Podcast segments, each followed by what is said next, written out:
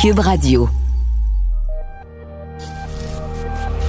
Du, du, du Trisac. L'original.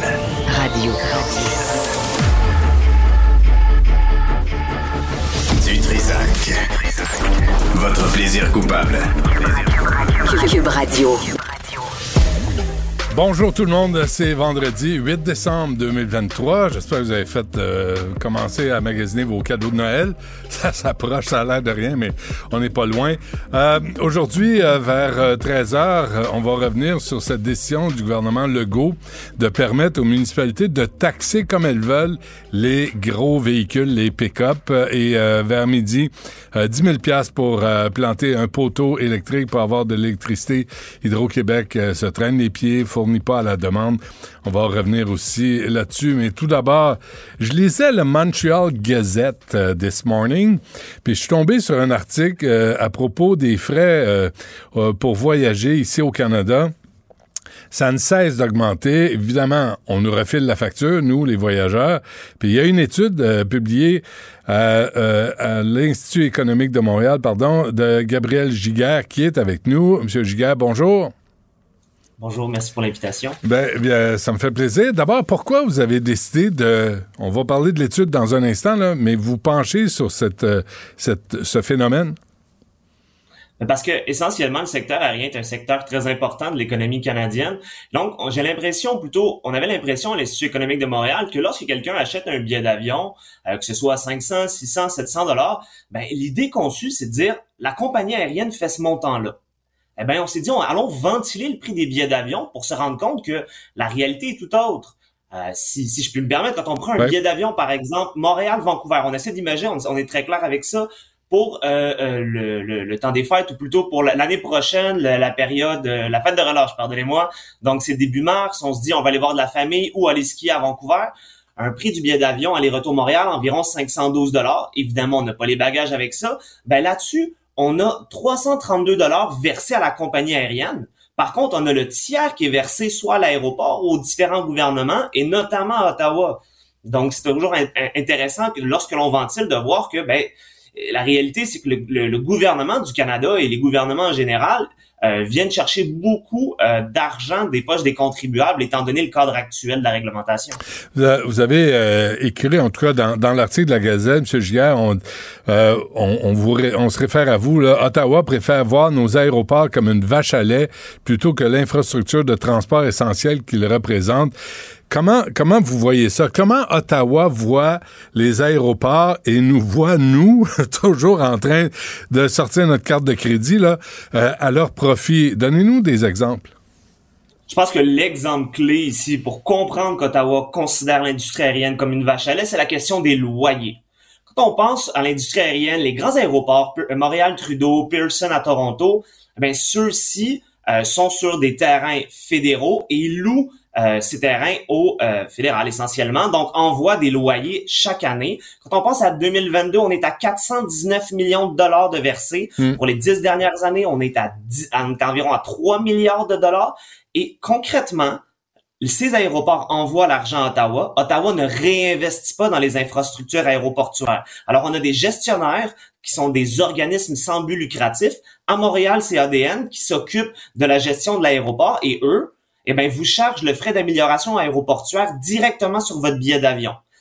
Il y a une partie de ça qui s'explique, une partie seulement, mais elle est importante, qui s'explique du fait que ils ont moins d'argent dans leur coffre parce qu'ils envoient un revenu, euh, plutôt ils envoient un loyer à Ottawa sans qu'Ottawa investisse quelconque somme pour les infrastructures aéroportuaires. Donc, qu'est-ce que ça fait concrètement? Ça fait en sorte que les gens, les voyageurs canadiens, notamment montréalais, vont payer davantage sur leur billet d'avion. Et il y a un impact concret. Mais on vient de voir là, les agrandissements de l'aéroport euh, de Montréal. Euh, c'est c'est pas Ottawa qui a payé ça, ces agrandissements-là?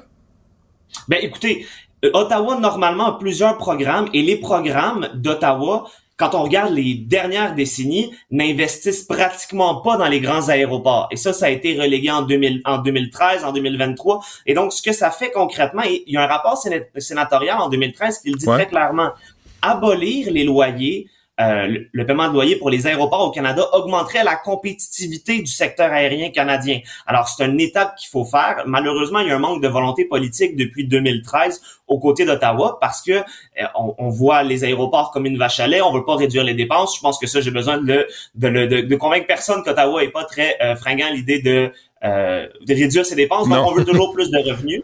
Et finalement, ben on, réduit la compétitivité du secteur. Ouais, vous l'avez lu dans la presse aujourd'hui, hein, euh, Justin Trudeau, lui, euh, l'équilibre euh, budgétaire, là, il croit pas à ça, fait que ça s'applique partout. Est-ce qu'il faut comprendre, M. Giguère, que ça coûte nécessairement plus cher voyager du Canada ou au Canada qu'ailleurs dans le monde? Parce que vous ajoutez aux frais que vous énumérez les frais de sécurité qui sont plus élevés au Canada qu'aux États-Unis?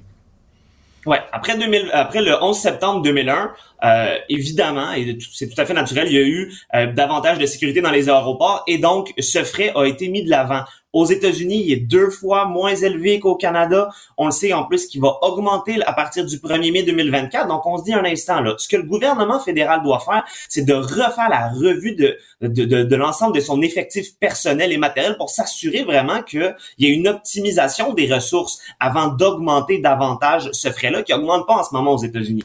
Donc ça, c'est avoir en tête. Il y a également la question de la taxe sur le carburant qui est plus élevé au Canada qu'aux États-Unis. Donc, quand on regarde cet ensemble de frais, parfois, c'est pas beaucoup d'argent par frais, mais quand on additionne le tout, il y a un impact direct sur la facture euh, du voyageur parce qu'encore une fois, pour revenir au prix du billet d'avion, le fameux 512 dollars qui nous coûte l'aller-retour, il y en a quand même 180 qui sont versés au gouvernement et euh, à l'aéroport. Bien entendu, il y a les taxes sur les taxes hein, que j'appelle donc les taxes, la TPS, la TVQ, ça, ça, ça monte assez vite le billet d'avion. OK, disons que Ottawa, on rêve, là, on jase, M. Giguère, on y croit pas, là, mais Ottawa décide de revoir sa politique, euh, tous les transports aériens, et décide de couper, de, d'arrêter de, de, de, pomper de l'argent des aéroports. Est-ce qu'on verrait vraiment les compagnies aériennes refiler la baisse de prix de billets aux voyageurs? Je pense pas, moi. Alors, on va ça de deux façons. D'une part, si c'est complètement symétrique et que la baisse de prix s'applique sur euh, le frais d'amélioration aéroportuaire, concrètement, ça pourrait baisser d'un tiers. un tiers? un tiers. C'est quand même substantiel. Ben Quand on fait un aller-retour, il y a un impact direct. Maintenant, dans l'optique où le, ce transfert n'est pas symétrique ou ne s'applique pas, ben fort est à parier que cet argent-là va être réinvesti dans les infrastructures aéroportuaires parce qu'on a affaire avec des organismes sans but lucratif, de sorte que d'une part les voyageurs canadiens paient moins cher, d'autre part on a accès à des meilleures infrastructures aéroportuaires. Ça, je pense que les Canadiens seront pas contre. Mais c'est quand même aberrant. Moi, je suis allé à Vancouver avec la famille. On était quatre euh, il y a deux ans. Puis, écoute, ça, ça, coûte le prix pour aller en Europe. Là t'es es dans le même pays. C'est comme, mais comment en sommes-nous arrivés là, là? Là, vous avez parlé du carburant, de la sécurité, euh, l'amélioration des aéroports. Comment est-ce qu'on arrive à payer autant pour des vols, même à l'intérieur du Canada? Bon, il y a une part qui sont les frais, bien entendu. D'autre part, il peut également y avoir une question de demande. Peut-être que euh, c'est sûr qu'aller en France, c'est très, très, très populaire. Peut-être un peu plus qu'à d'aller à Edmonton, par exemple. Donc, ça peut jouer sur le coût du billet d'avion. Mais, euh, mais il y a plusieurs facteurs. Les frais en font, en font partie, mais c'est vrai que ce n'est pas le seul élément qui explique les coûts plus élevés au Québec. on peut même penser, par exemple, quand on s'en va dans la Haute-Côte-Nord, par exemple, ça coûte assez cher. Et de là, ça explique aussi les programmes gouvernementaux provinciaux. Après ça, c'est une autre histoire à savoir si c'est les programme qu'on devrait avoir, mais ça met quand même euh, en exergue l'importance de la connectivité qui découle du transport aérien au Canada et au Québec. Mais euh, le comité sénatorial euh, que vous avez mentionné en 2013, M. Giguère, a privatisé les aéroports en espérant quel résultat? Ben essentiellement, si on privatise les aéroports, ce qui va se passer, c'est que les gestionnaires maintenant aéroportuaires, qui seront plus nécessairement des organismes sans but lucratif, vont avoir accès à ce qu'on appelle du capital action et vont pouvoir aller chercher de l'argent pour investir massivement dans les infrastructures aéroportuaires. Et je suis persuadé que si ce mouvement se concrétise, ça sera pas un Far West comme parfois on veut le laisser entendre. Il va y avoir un cadre réglementaire là, assurément. Donc, c'est une dynamique qui est possible, qui est envisageable, je pense, et évidemment, quand on regarde la dynamique politique à Ottawa, c'est pas pour demain la veille. Je pense qu'on le sait que euh, la dynamique est pas là. Déjà, il faudrait qu'on commence par éliminer les loyers. Donc, euh, disons qu'il y a quelques pas à faire avant de savoir courir pour Ottawa, mais euh, mais c'est toujours une, ça reste une possibilité. C'est drôle, c'est intéressant. Ben, je sais que vous êtes de, c'est un institut de droite là où vous êtes, euh, M. Giguère, là, c'est correct. Là, il y en a de gauche, il y en a de droite, mais c'est intéressant de voir les ponctions que fait Ottawa dans l'industrie du, du transport aérien et, et qu'on qu'on examine aussi le transport par train, par les voies ferrées, où il n'y a pas d'investissement sérieux. On va faire le TGF, le train grande fréquence, qui roule comme un escargot. Moi, je me rends plus vite en vélo qu'en train. Il y a, y a comme une incompréhension du besoin essentiel de voyager, de se transporter au Canada. On dirait qu'il n'y a pas de plan de match. Ben, Ottawa, je suis assez d'accord avec vous que c'est compliqué à cet égard. Quand on regarde Québec, puis ça fait écho à, ce que je disais sur la question de la nécessaire connectivité que permet le transport aérien. Euh, on le sait, l'achalandage entre la haute côte nord, entre certaines régions du Québec assez éloignées, est trop faible pour développer certaines infrastructures, de sorte que euh, le transport aérien est un, est un transport qui est incontournable au pays. On a un grand pays, le deuxième plus grand au monde. Euh, on peut pas faire fi de ce type de transport et donc c'est important que d'avoir un cadre réglementaire et fiscal qui fait euh, pas qui fait mais qui est censé pour s'assurer une accessibilité à l'ensemble des Canadiens et des Canadiennes et on pense que ça passe d'abord et avant tout ça pourrait être une première étape par l'abolition de loyer et puis pour la privatisation potentiellement après, mais la première étape, c'est vraiment l'abolition des loyers. Ouais, bon, c'est une étude sur laquelle euh, Pierre Poilievre devrait mettre la main euh, puis euh, proposer des changements réels parce que ça coûte, tu sais, ça coûte une fortune, là, vraiment voyager. Là, tu vois le prix, mais quand tu as la facture finale, c'est jamais ça, hein?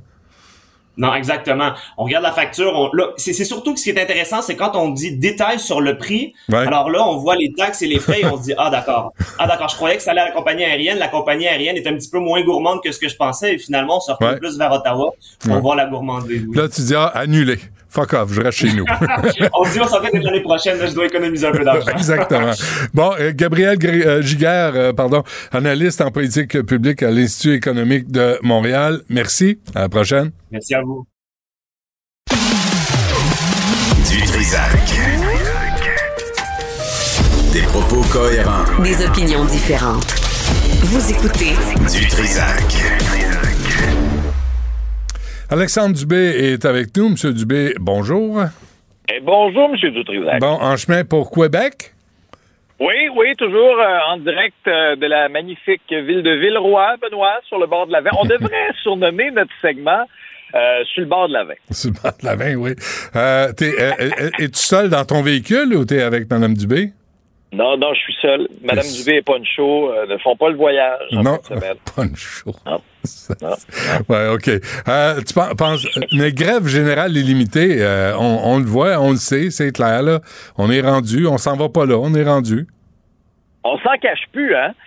Euh, on s'en cache plus chez les leaders syndicaux, là, qui, euh, très, très ouvertement disent, écoutez, là, au terme de ce qu'on va vivre, là, du 8 au 14 décembre, cette autre séquence de journée de grève pour ce qui est du Front commun, euh, la prochaine étape, c'est ça, s'il n'y a pas un règlement, Benoît. Et moi, là, honnêtement, là, là, on demande des gros sacrifices à la société. Là. Moi, qu'on négocie jour et nuit, qu'on s'amène un sac de couchage à côté du bureau s'il faut, là, hum. et que j'entende pas un leader syndical ou encore quelqu'un du gouvernement dire on a perdu une journée à pas se parler, là. Pas à ce stade-ci. Pas, pas quand les jeunes québécois, les enfants, ne sont plus à l'école dans certains cas depuis pratiquement pratiquement trois semaines où il y a des perturbations. Je comprends que là, d'un syndicat à l'autre, les journées de grève sont différentes, mais tu sais, Benoît, quand tu mets ça bout à bout, là, ça commence à faire un automne qui est, qui, est complètement gâché en raison de ce bras de fer-là entre les syndicats et le gouvernement. Puis euh, moi, quand je vois ce qui se passe, je suis pas rassuré. D'une part, François Legault, je suis pas convaincu, moi, qu'il a réussi à apaiser euh, les, euh, les tensions en y allant de déclarations comme c'est pas normal qu'on soit géré par des syndicats plutôt que par des gestionnaires. En même temps, est-ce qu'il y a tort sur toute la ligne? Ben, ça, je pense, ça, mérite d'être dit, par exemple. Ben oui, ça mérite d'être dit. Et, et je suis pas rassuré non plus lorsque j'entends le PM euh, avancé, on n'avait pas on n'arrive pas à améliorer les services en éducation et en santé, beaucoup à cause de la rigidité des conventions collectives. Mais tu sais, Benoît, honnêtement, là, les syndicats se tapent ses cuisses là, en entendant le premier ministre faire des sorties comme il a fait en disant ben oui, Québec est ouvert à d'autres compromis, on peut faire encore euh, un bout de chemin sur le plan monétaire. Tu sais, si tu négocies avec quelqu'un, Benoît, là, puis euh, l'autre personne en face de toi t'offre 12,7% sur 5 ans, mais après ça, ça va dire euh, sur toutes les tribunes, ben, je suis capable d'avancer encore, je suis capable d'en donner plus. Ben Vraiment que les syndiqués vont accepter ça. Le syndicat sait très, très bien que le gouvernement actuellement n'a pas l'opinion publique en sa faveur. Et ça fait partie là, de la stratégie de la négociation. Et, moi, quand je vois ce qui se passe présentement, je ne suis pas du tout, du tout, du tout, du tout rassuré, même pour janvier. Là. Imagine le scénario. Si on se retrouve aux fêtes, là, les fêtes, là, c'est dans quelques jours. C'est à peu près dans, dans, dans, 14 jours. Et là, si on se retrouve aux fêtes avec pas d'entente, qu'est-ce qui va arriver? Là, on va rentrer en janvier, on va on commence l'année vraiment de manière assez tout croche. Et là, écoute, là, Benoît, là, des parents qui déchirent leur chemise sur la place publique parce que les tournois de hockey leurs jeunes ne pourront pas participer à des tournois de hockey, du sport-études. Hey, là, là, là, là, on est priorité à la bonne place. là, c'est grave. Ben oui, là, l'heure est grave. Pendant ce temps-là, papy, mamie, ils sont sur le bord du burn-out. et papy et mamie sont dans leur Wannabe-Go puis attendent que la grève finisse pour sacrer le camp en Floride. c'est là, là, où on est. Ils ont leur sac de golf en arrière, là, puis le, moteur roule. Ah ouais, allez, allez négocier, sacrez-nous patience. On les a élevés, nos enfants. On n'élèvera pas les petits non plus. Là. Aïe, aïe, aïe. Mais vraiment, là, on traverse une période vraiment pas évidente. Je te dis, la semaine euh, prochaine, parce que là, c'est combiné à la grève générale de la FAE. Là, on se retrouve avec cette séquence-là de grève du Front commun. La Sûreté du Québec, euh, avec ses pantalons de clown. Mais je pense que je pense que le Front commun, je pense que la prochaine étape pour le Front commun, c'est de sortir les pantalons de clown. ça marche avec les policiers, pas plus fou qu'un autre. Non, mais ils vont retourner en classe avec des pantalons de, clown. C'est ça, ça qui va arriver. Penses-tu? En tout cas. Euh, le baillon pour la réforme euh, en santé de Christian Dubé. Oui. C'était, euh, je dirais que on tombera pas en bas de notre chaise là en apprenant ça. Rappelons là, la loi 15, la réforme Dubé pour créer un employeur unique Santé Québec. Écoute, là, ça fait plus de 270 heures qui sont en commission parlementaire là-dessus. Euh, des, un projet de loi mammouth pour essayer de réformer là, une espèce de paquebot qui marche pas depuis des années, des années, alors que des gens attendent plus d'un an pour se faire opérer, mm. alors qu'il y a des centaines de milliers de Québécois qui n'ont pas de médecin de famille. Là, t'entends les oppositions déchirer leur chemise sur la place publique parce que là, on n'a pas réussi en 270 heures en commission parlementaire à passer à travers ça. Il reste plein d'articles, à peu près quoi, autour de 500, 500-600 articles qui n'ont toujours pas été étudiés. Et là, souviens-toi, on avait proposé de, prolonger la session parlementaire jusqu'à mercredi. Est-ce que trois jours auraient changé quelque chose? On ne sait pas. Mais finalement, ça a été rejeté par, le Parti québécois. Mais tu sais, notre collègue à la recherche, Florence, mettait sur mon radar une déclaration de François Legault qui était en 2015. Et là, ça, avait été repartagé par le péquiste Joël Arsenault, mais ça, mérite quand même d'être souligné. À l'époque, souviens-toi, c'était les libéraux qui étaient au pouvoir. Et là, le là, François Legault écrivait le trio libéral de docteurs impose le baillon pour créer une nouvelle structure bureaucratique 37 et, là, et là, pour ce qui est de François Legault, c'est quand même le cinquième baillon de son gouvernement. Euh, c'est quand même pas rien de ce côté-là. Euh, euh, et, vraiment, on s'aperçoit dans le contexte actuel que, tu sais, moi, là, que tu appelles ça Santé Québec, que tu appelles ça un 6, un chius, un ah, ça me dérange pas. Mais on peut-tu être vu par un médecin dans un délai raisonnable? lorsqu'on se présente à l'urgence. Mais qu'est-ce qu'on peut se faire opérer dans un délai acceptable? Qu'est-ce qu'on nous promet, Alex, avec ce projet de loi 15 Qu'est-ce qu'on nous promet? Qu'est-ce qu'on, tu sais, on les a entendues toutes les promesses. Même la CAC en 2018, vous allez être traité en, en deçà de 90 minutes. Et là, avant-hier, ils ont dit, ouais, ben, euh, comme on dit, never mind. Tu sais, euh, on l'a échappé. Vous serez, serez pas plus que 14 heures sur une civière. On est rendu à 18. Qu'est-ce que ça va changer, le, projet de loi 15? Puis qu'est-ce qui attend pour passer à l'acte? Là, ça prend une nouvelle structure pour revoir, tu sais, le directeur. Tu sais, il y a deux personnes qui sont mortes, là, à l'hôpital euh, Anna Laberge. Qu'est-ce qui va arriver avec ça? Le Dominique Pilon, là, qui vient d'être nommé en Montérégie-Ouest, là, le CI3S, puis leur sacramouille d'acronyme en marde, là, qu'on n'arrive pas à se souvenir. lui, lui, il a envoyé ses, condoléances par courriel, tellement qu'il est indécent puis qu'il est lâche puis il n'est pas, pas, capable de, de, se présenter, de présenter des excuses aux familles. Alors, je, je sais, Benoît, ça n'a pas de bon sens. Alors, moi, là, tu sais, ce que Christian Dubé dit, c'est qu'en changeant la structure, ben, je, il croit sincèrement être capable de pouvoir faire les changements qu'il souhaite faire pour que les Québécois aient un meilleur accès au système de santé. J'ai hâte de voir j'ai ça. bien hâte de voir ça. Moi aussi, j'ai bien hâte de voir ça. Bon, euh, c'est quoi, euh, Monsieur Lamontagne, là, qui s'est fait euh, ramasser? Hein? C'était pas joli, si on veut l'écouter? Oui, Benoît, Benoît, nos élus sont à bout, à bout, à bout. J'ai deux exemples rapides Okay. pourquoi. Le premier, ça se passe euh, dans un congrès de l'Union des producteurs agricoles un peu plus tôt cette semaine. Tu as le ministre André Lamontagne qui est sur le podium, là, OK? Il est à gauche. À sa droite, il y a le président de l'UPA, Martin Caron. Puis là, euh, le discours de M. Lamontagne, il s'éternise peut-être un petit peu trop au goût du président de l'UPA qui, euh, qui l'interrompt. Je te fais entendre l'extrait. M. Lamontagne n'a pas aimé ça. Pantoute, pantoute, pantoute. Martin, j'en ai encore pour cinq minutes. Non, ben il va falloir, ça marche pas. Ça marche pas. hein. Ouais, bon, on va arrêter tout de suite. On va arrêter, puis possiblement dans, non, tes, bon. euh, dans les questions, tu vas être capable de répondre. J'ai pas à peine t'écrire, je t'ai dit que c'était entre 23 et 25 minutes. Tu m'avais fait 30 minutes au début. Non, non, regarde, C'est ça. c'est bon. C'est bien correct. 23 minutes qu'on vient C'est bien correct. OK, bon, il va aux questions. Parce que d'après moi, on va avoir une vingtaine de questions. Je vais en prendre 15 minutes. Ah, je pense que pas prendre le temps de. On verra. T'as pas voulu prendre le temps? On verra. Ah, Regarde. C'est bon. Micro numéro 3. Hey, on Benoît, va- c'est on- surréaliste. On va-tu prendre une bière après, là? Ça, c'est- C'est c'est la grande amitié. Non, non, c'est ça. Écoute, à ne pas inviter au même party. Mais honnêtement, là, je veux dire, faire ça sur scène devant tout le monde, parlez-vous en arrière-scène, réglez vos choses en arrière-scène, mais sincèrement, j'ai trouvé ça très ordinaire, de part et d'autre. Hein.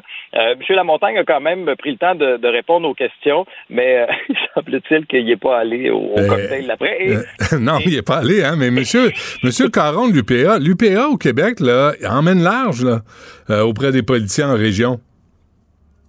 Ben, écoute, Benoît, parti comme c'est parti là, euh, laisse-moi dire que, en tout cas, j'ai hâte de voir la relation entre les deux personnes. Puis, juste avant qu'on se quitte, Benoît, pendant ce temps-là, à Ottawa, ça, ça en est euh, une autre scène qui, qui vraiment qui nous indique que les élus sont dus pour des vacances. T'as le député conservateur de Portneuf, Jacques Cartier, Joël Godin, qui interpelle la ministre Le Boutillier, qui est originaire de l'Est du Québec, dans le cadre de la guignolée des médias, de la difficulté pour les familles de mettre de la nourriture sur la table, les temps sont durs. Et euh, il lui dit, vous devriez sortir de vos îles de la Madeleine puis venir voir à Montréal comment comment ça va mal puis comment les gens crèvent de faim. Oh, qu'elle a pas apprécié, Madame la ministre. Elle a explosé, Benoît. Elle a explosé. Puis tu sais, Pablo Rodriguez, mettons un Pablo Rodriguez qui s'en porte en chambre, on a déjà vu ça. là. Oui, ben oui. Regarde le boutier, regarde. Monsieur le Président, une vraie honte de parler de même des gens des Madelinots qui ont vécu d'Oriane, qui ont vécu Fiona, Monsieur le Président. Vous devriez avoir honte de parler mal des gens des régions, Monsieur le Président. Honte à vous autres! Hey, à vous autres. Honnêtement, c'était c'était ordinaire de la part de M. Godin. Euh, la meilleure ligne, moi, je trouve, est venue de d'Alexis Brunel-Duceppe, là, quand il a dit euh, En tout cas, j'espère que tu vas pas passer tes vacances aux îles de la Madeleine. de Tu vas te faire recevoir que de briques et un fanal. C'est un peu ça qu'il lui disait. Alors, euh, vivement, vivement les vacances pour nos élus qui ont besoin d'une petite tisane et de grandes masses en forêt, parce qu'ils sont sur le bord du burn-out. Ça ressemble à ça, hein? Bon, ben écoute, je te laisse aller euh, pour euh, Salut Bonjour euh, en fin de semaine, puis euh, on se reparle lundi. Du Trisac. Même si tous les chapeaux lui font, il ne parle jamais à travers son chapeau. Vous écoutez Du Trisac. Superbe, sublime, merveilleuse. Sauf que ce gars-là est quand même euh, rationnel et pragmatique. Ça pose un très grave problème. Je t'assure qu'il n'y a aucun politologue sérieux qui va te dire Un politologue, pas comme les autres. Loïc Passy. C'est pas le temps de faire ça. Loïc, bonjour. Bonjour Benoît. Bon, euh, Hunter Biden, euh, qui est une victime finalement. non, ça c'est toi qui le dis. Hunter Biden est sûrement euh, c'est très suivi par les républicains parce qu'évidemment on essaie euh, de, de, montrer que il est quelqu'un de malhonnête, ce Hunter Biden, et que il aurait pu entraîner son père dans toutes sortes de combines malhonnêtes, mais c'est un gars qui euh, menait un très haut train de vie, un train de vie princier. Euh, il y avait des escortes. Euh, il se vautrait dans la drogue. Il allait dans des hôtels luxueux partout à travers le monde. Sans travailler. Il jouait en plus. Pas de travail, lui, là. Ben il non, attends, pas. il est non, non, non, non. Il était consultant pour une firme ukrainienne euh, ou sur laquelle euh, de, de, de, de forage, si j'ai bonne, de pétrolière. Euh, il était sur le conseil d'administration. Évidemment, tout le monde parlait ukrainien et pas lui, mais c'est un détail. Et puis, il travaillait aussi pour une entreprise chinoise. Il a été très très bien payé, des millions de dollars. Et c'est là-dessus qu'il est en ce moment poursuivi encore plus, c'est que il y a neuf chefs d'accusation au total en Californie, c'est qu'il n'aurait pas payé tous ses impôts, il devrait quelque chose comme 1,4 million de dollars euh, à l'État de la Californie. Et évidemment, ben, avec le train de vie qu'il avait, tu comprends, il lui restait plus beaucoup d'argent pour payer ses impôts. Mais bon, le fond du problème là-dedans, c'est évidemment la course à la présidence euh, qui arrive, et c'est évidemment d'essayer d'entacher la réputation de Joe Biden à travers son fils Hunter Biden, et en même temps d'essayer de montrer que finalement ce que Trump a fait, bon, c'est pas grand-chose. Ouais, mais mais mais il l'a fait là. Hunter Bi- Biden, c'est un douchebag là. C'est un parasite, c'est une mouche à marde là. Il a rien, il, il a, il a rien généré là. Il s'est accroché à son père pour avoir non, non, des je pense contrats. que c'est un homme, c'est un homme qui avait des problèmes d'alcool, euh, c'est un problème qui avait des problèmes de drogue, euh, des problèmes de dépendance sexuelle aussi de manière très évidente. Ouais. Euh, donc c'est quelqu'un qui, si tu veux, d'un côté, c'est quelqu'un qui fait un peu pitié euh, parce que je pense que les gens qui ont tous ces problèmes-là sont un peu malades. Mais en même temps, tu as raison, dans la vie, il n'y a rien fait. Non, non, il n'y a non, rien non. fait de particulier. Il, il- il Et est c'est pas workaholic, hein? Il est tout sauf workaholic. C'est- drôle, hein? C'est drôle, c'est dépendance, c'est juste le cul, l'argent, la dope, mais euh, le travail, ça, il est pas là. Moi, j'ai pas bien ben de Ben sympathie. non, euh, Surtout quand tu non, grandis je- dans la Watt comme ça et que tu Ah, ça, faire, tu faire tellement plus pour aider tes concitoyens de la société, puis tu préfères t'en mettre dans le nez, puis te sortir la bisoune. Moi, j'ai zéro, zéro sympathie. Zéro. Ben, J'ai pas de la sympathie pour lui, mais pour moi, c'est quelqu'un qui est malade. Puis Ah. si tu veux, je vais pas, je vais pas lui tomber dessus pour ça. Euh, écoute, je pense pas qu'il ait fait de choses proprement malhonnêtes. Qu'il a pas, ce qu'il a pas, il a pas payé ses impôts. Les Euh, escortes, les escortes, la dope, c'est légal? Non, Alors? non. Puis il y avait en plus un revolver. Et étant, Ben oui. étant, étant reconnu comme étant un drogué d'habitude, ben il avait pas le droit d'avoir un revolver. Oui, c'est vrai, ce sont des crimes qu'il a commis à ce moment-là. Bon. Euh, effectivement. Et il, il risque 17 ans de prison, hein. Euh, c'est pas rien. Ben, qui y aille? Qui y aille? Parce que Mm. le citoyen moyen irait. Alors, c'est pas parce que c'est le fils du président des États-Unis, qui d'ailleurs, à 81 ans, pense qu'il ressemble à Tom Cruise parce qu'il se met des lunettes aviateurs de soleil. C'est vraiment, vraiment... Non, non, c'est le contraire. C'est Tom Cruise qui lui ressemble. Ah, c'est ça. Benoît, Excuse-moi, j'ai ça à l'envers. Surtout quand Ben il oui. court. Quand il court, Tom Ah. Cruise, c'est Joe Biden. C'est pareil, pareil, pareil. Mais il fait des cascades, Joe Biden. Tu l'as vu sur la scène. Ouais, mais il y a de la misère à s'en remettre, par exemple. En descendant d'un avion et des cascades Sur une extraordinaires. scène, ouais, ouais. Le monde entier les suit. Écoute, C'est tellement méchant ce qu'on dit, mais bref. Euh, laisse ta place. Quand t'es rendu à plus être capable de te rendre à un micro, laisse ta place. Laisse la place. Sommet Chine-Union européenne, Loïc. il y a un grand sommet en ce moment parce que les dirigeants européens sont en Chine et les dirigeants européens sont pas contents parce que ils trouvent que l'écart euh, de la balance commerciale entre la Chine et les pays européens s'accentue. Euh, année après année. Et effectivement, la Chine exporte beaucoup plus en Europe que l'Europe n'exporte en Chine. Ouais. Et, et l'écart augmente, augmente, augmente, augmente. Et euh, les Européens commencent à en avoir assez, ils commencent à dire ça suffit là. Parce que vous, les Chinois, ce que vous dites pas, c'est que indirectement vous subventionnez vos produits. Par exemple, on sait que dans les grandes entreprises chinoises, on a com- on a coupé les salaires ces dernières années de moitié dans plusieurs entreprises. Wow. Parce que l'économie allait. Oui, essaie de faire ça ici aux États-Unis, au que Canada, Maca- au Québec. Magali Picard était pas là, mon ami, OK? Parce Non, non, non, elle t'aurait effectivement. réglé ça. Oh, il aurait réglé ça vite. Mais c'est ça. Alors, c'est ce genre de société. Tu dis, écoutez, là, on ne, vous n'êtes pas une société euh, de, de, de, de, libre concurrence, et donc vous pouvez pas vendre chez nous les produits qui sont produits avec la libre concurrence. Pas vrai que vous fonctionnez sur les mêmes critères que nous, mais alors là, pas du tout. Et euh, on en a assez. On en a assez. Et d'ailleurs, Madame Mélanie, qui est euh, la, la, la première ministre en Italie, a dit ça suffit. On faisait partie des routes de la soie, des nouvelles routes de la soie. Vous avez acheté des ports en Italie, mais c'est euh, des ports de mer, j'entends. Ouais, ouais, ouais. Euh, et ce contrat arrive à échéance en mars. On ne le renouvellera plus parce que nous aussi, on a vu que en entrant dans les nouvelles routes de la soie, on n'a pas diminué l'écart de la balance commerciale entre l'Italie et la Chine. Ça a augmenté encore plus. On en a assez. Donc, on sort de ça. Alors, évidemment, les Chinois sont pas très contents. Il y a 140 pays qui font partie des nouvelles routes de la soie. Mais si les pays se commencent à sortir les uns après les autres des routes de la soie, ben, ça va faire mal, bien Ah entendu, oui, à hein. l'économie chinoise. Mais c'est tout ça qui est en jeu en ce moment aussi. Et l'Italie est la première à sortir de ça. Et l'Europe avertit qu'elle a plus de patience avec la Chine. Ouais. Et donc, la Chine, si elle ne peut pas écouler sa camelote, peut pas la consommer de, sur le marché local, elle, elle va avoir des surprises, la Chine.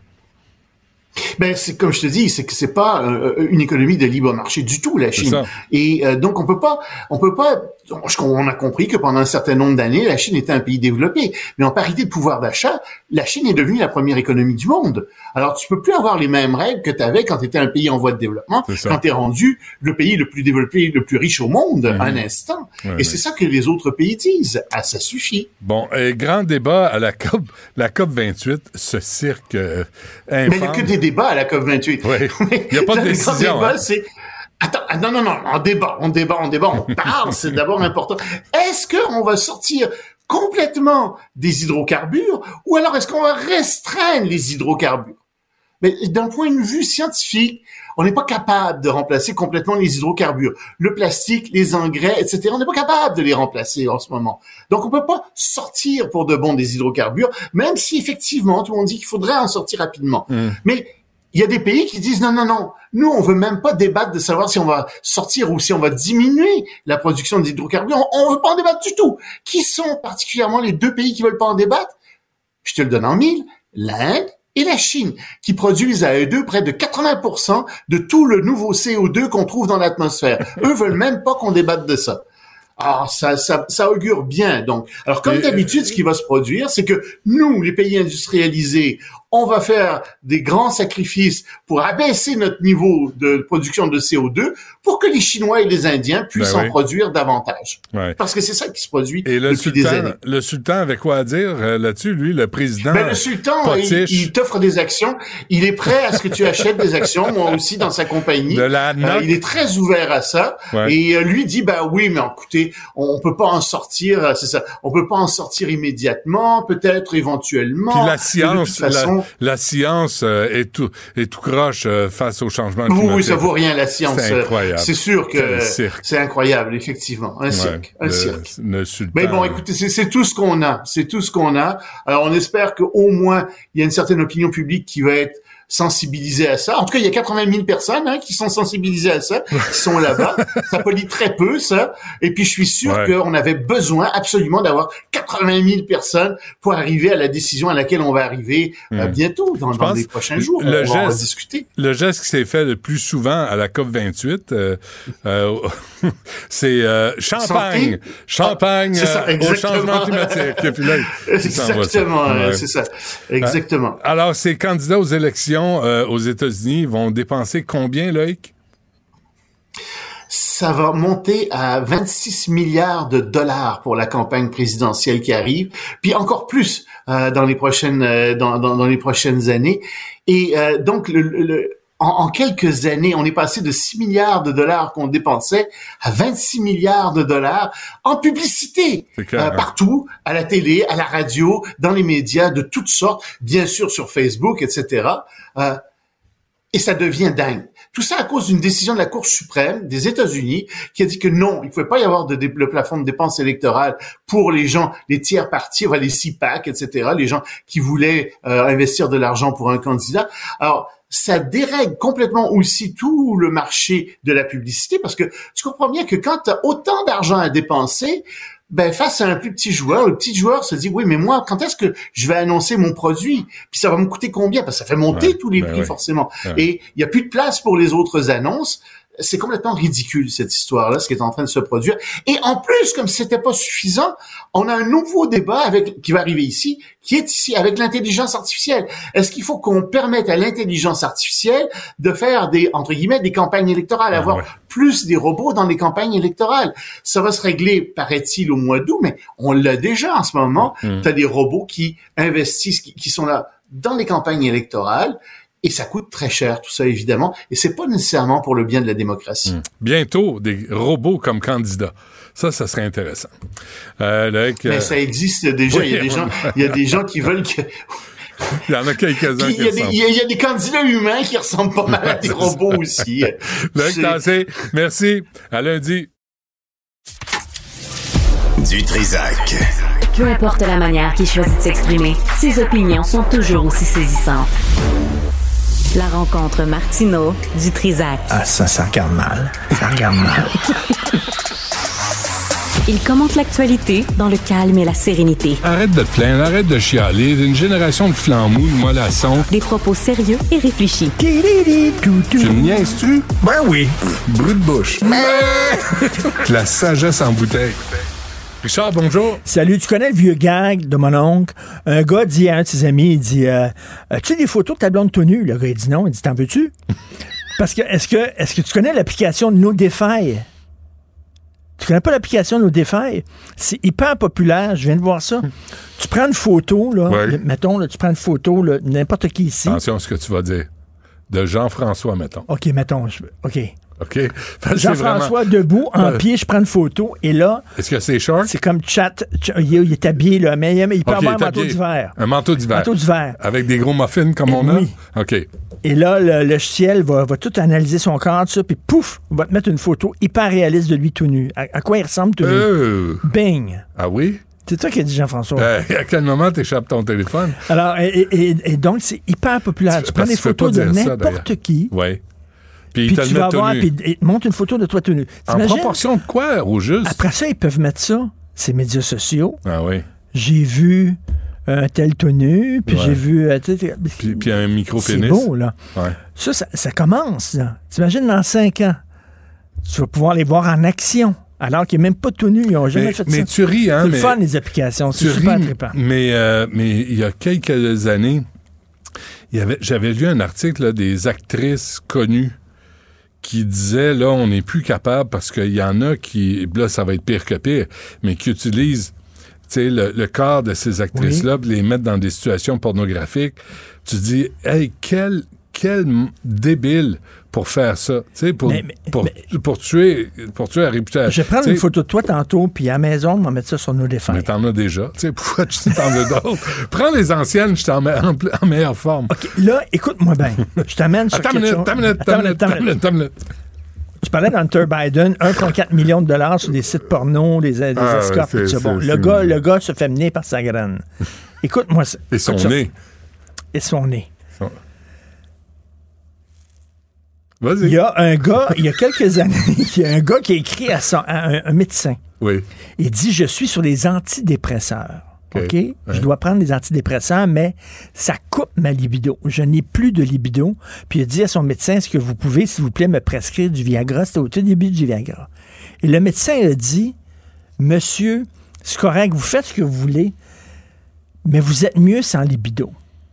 Puis il dit Là, le médecin, il est parti sur une affaire. Il a dit, de nos jours, on n'a plus besoin de faire l'amour pour faire des enfants.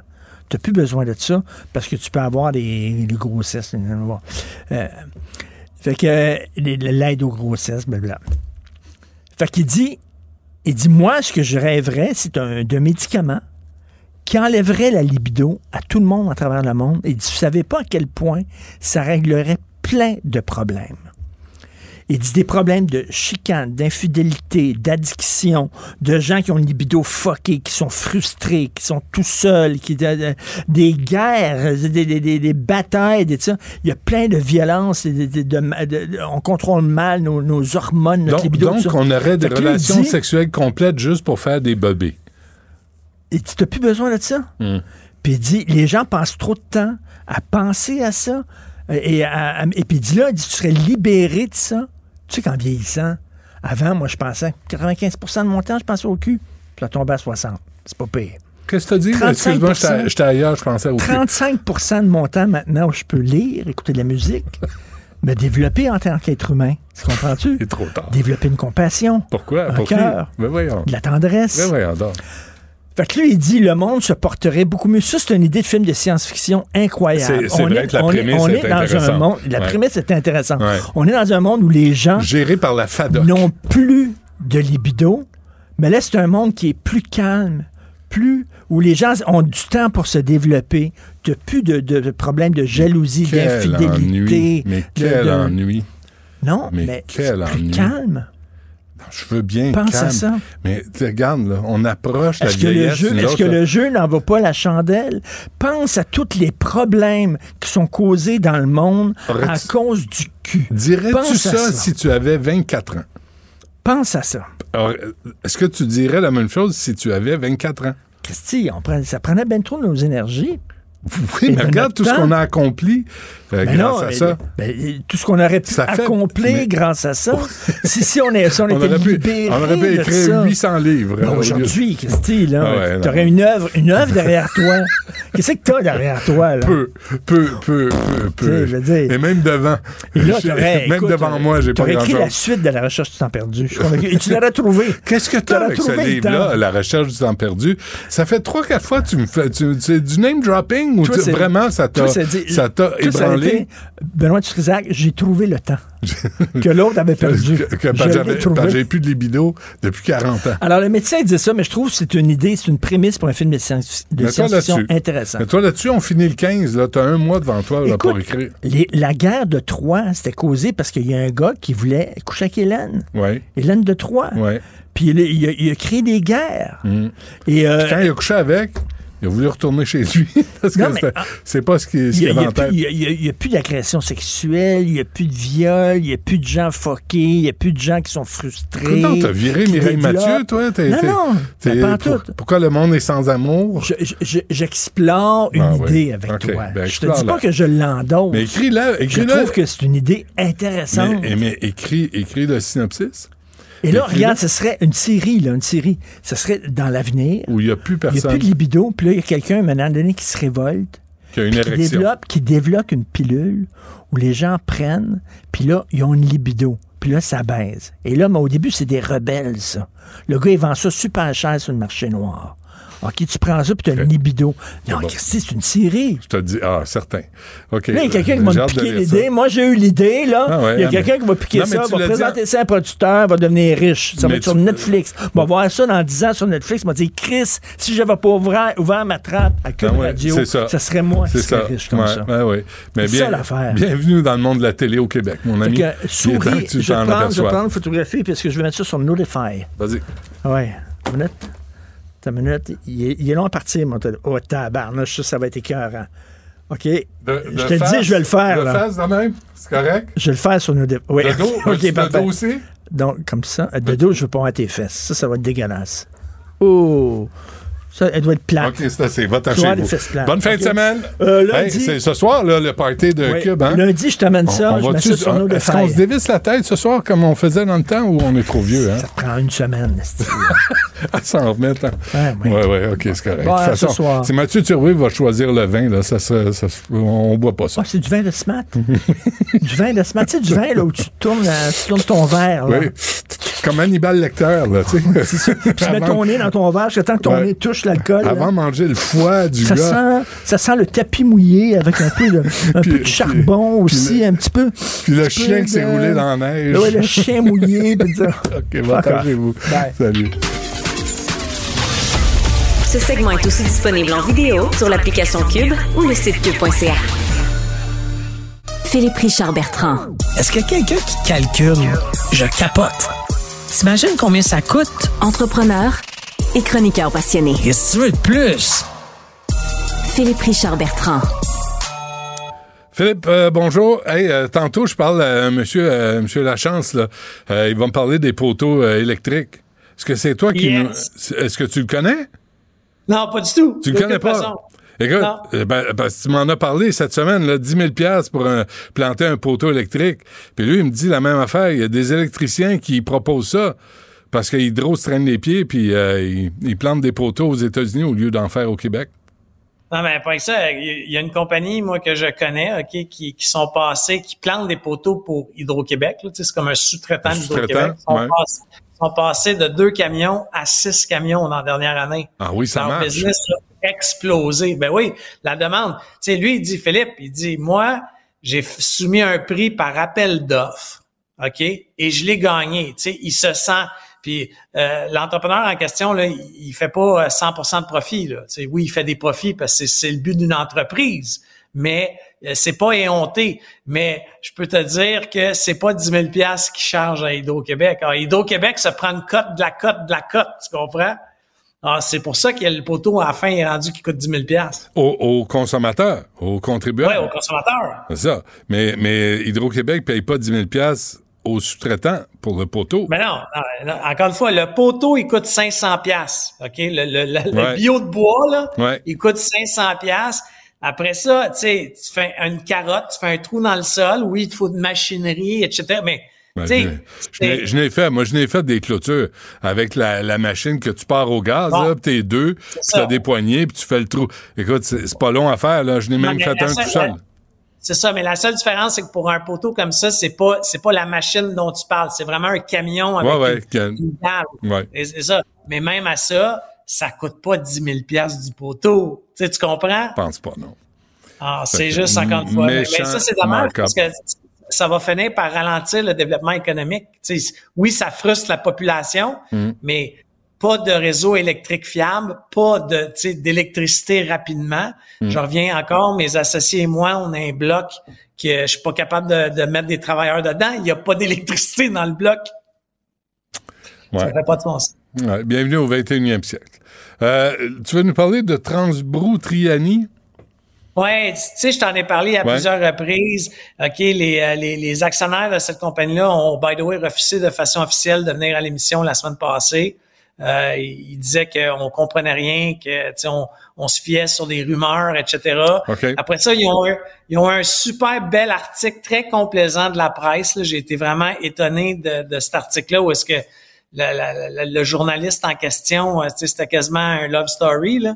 Euh, je- comparativement au travail de- qui a été fait par notre journaliste du Journal de Montréal, Julien McEvoy, là, qui a parlé à du monde.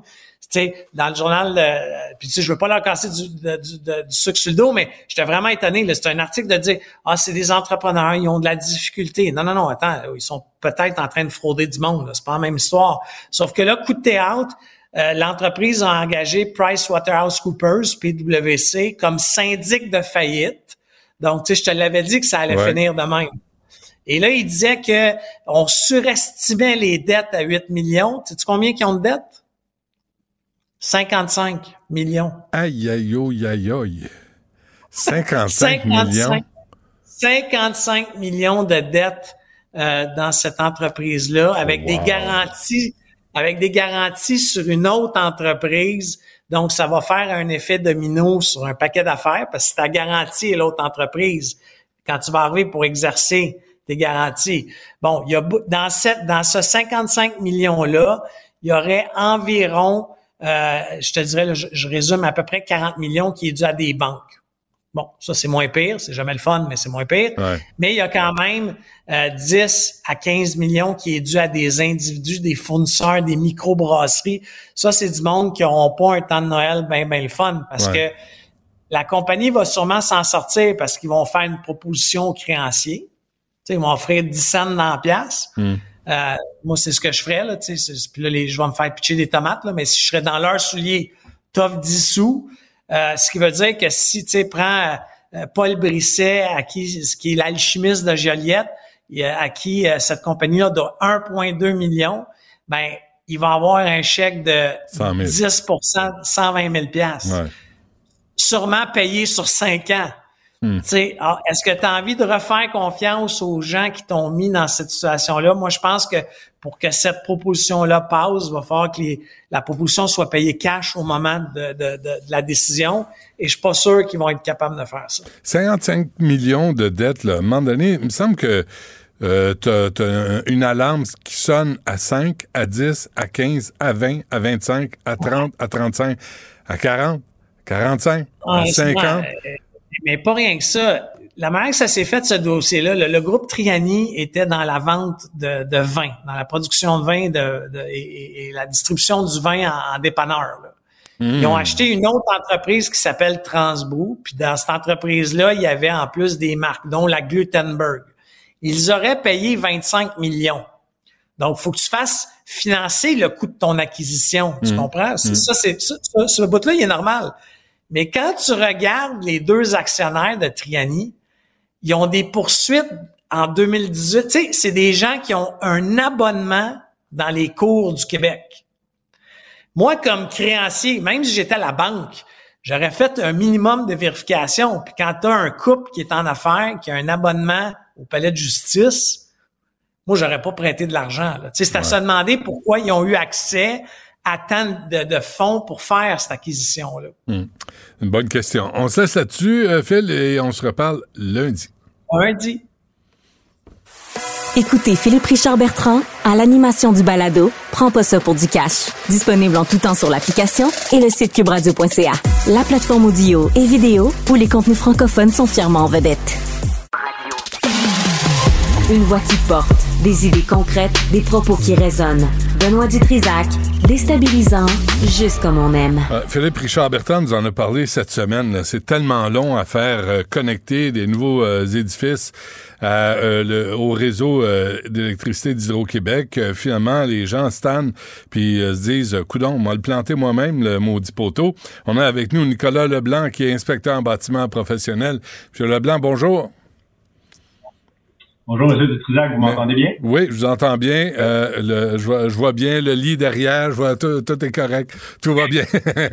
euh, c'est un peu à l'improviste. Non, non, c'est parfait, ben non, c'est une blague. Euh, dis donc, euh, on revient là-dessus, là, l'installation de poteaux électriques. Vous, de votre côté, qu'est-ce que vous vivez euh, face à ça? Ben moi, à force de faire des plaintes un peu partout, là, ben j'ai réussi à avoir mon, mon poteau là, payé par Hydro-Québec, comme ça devrait être le cas.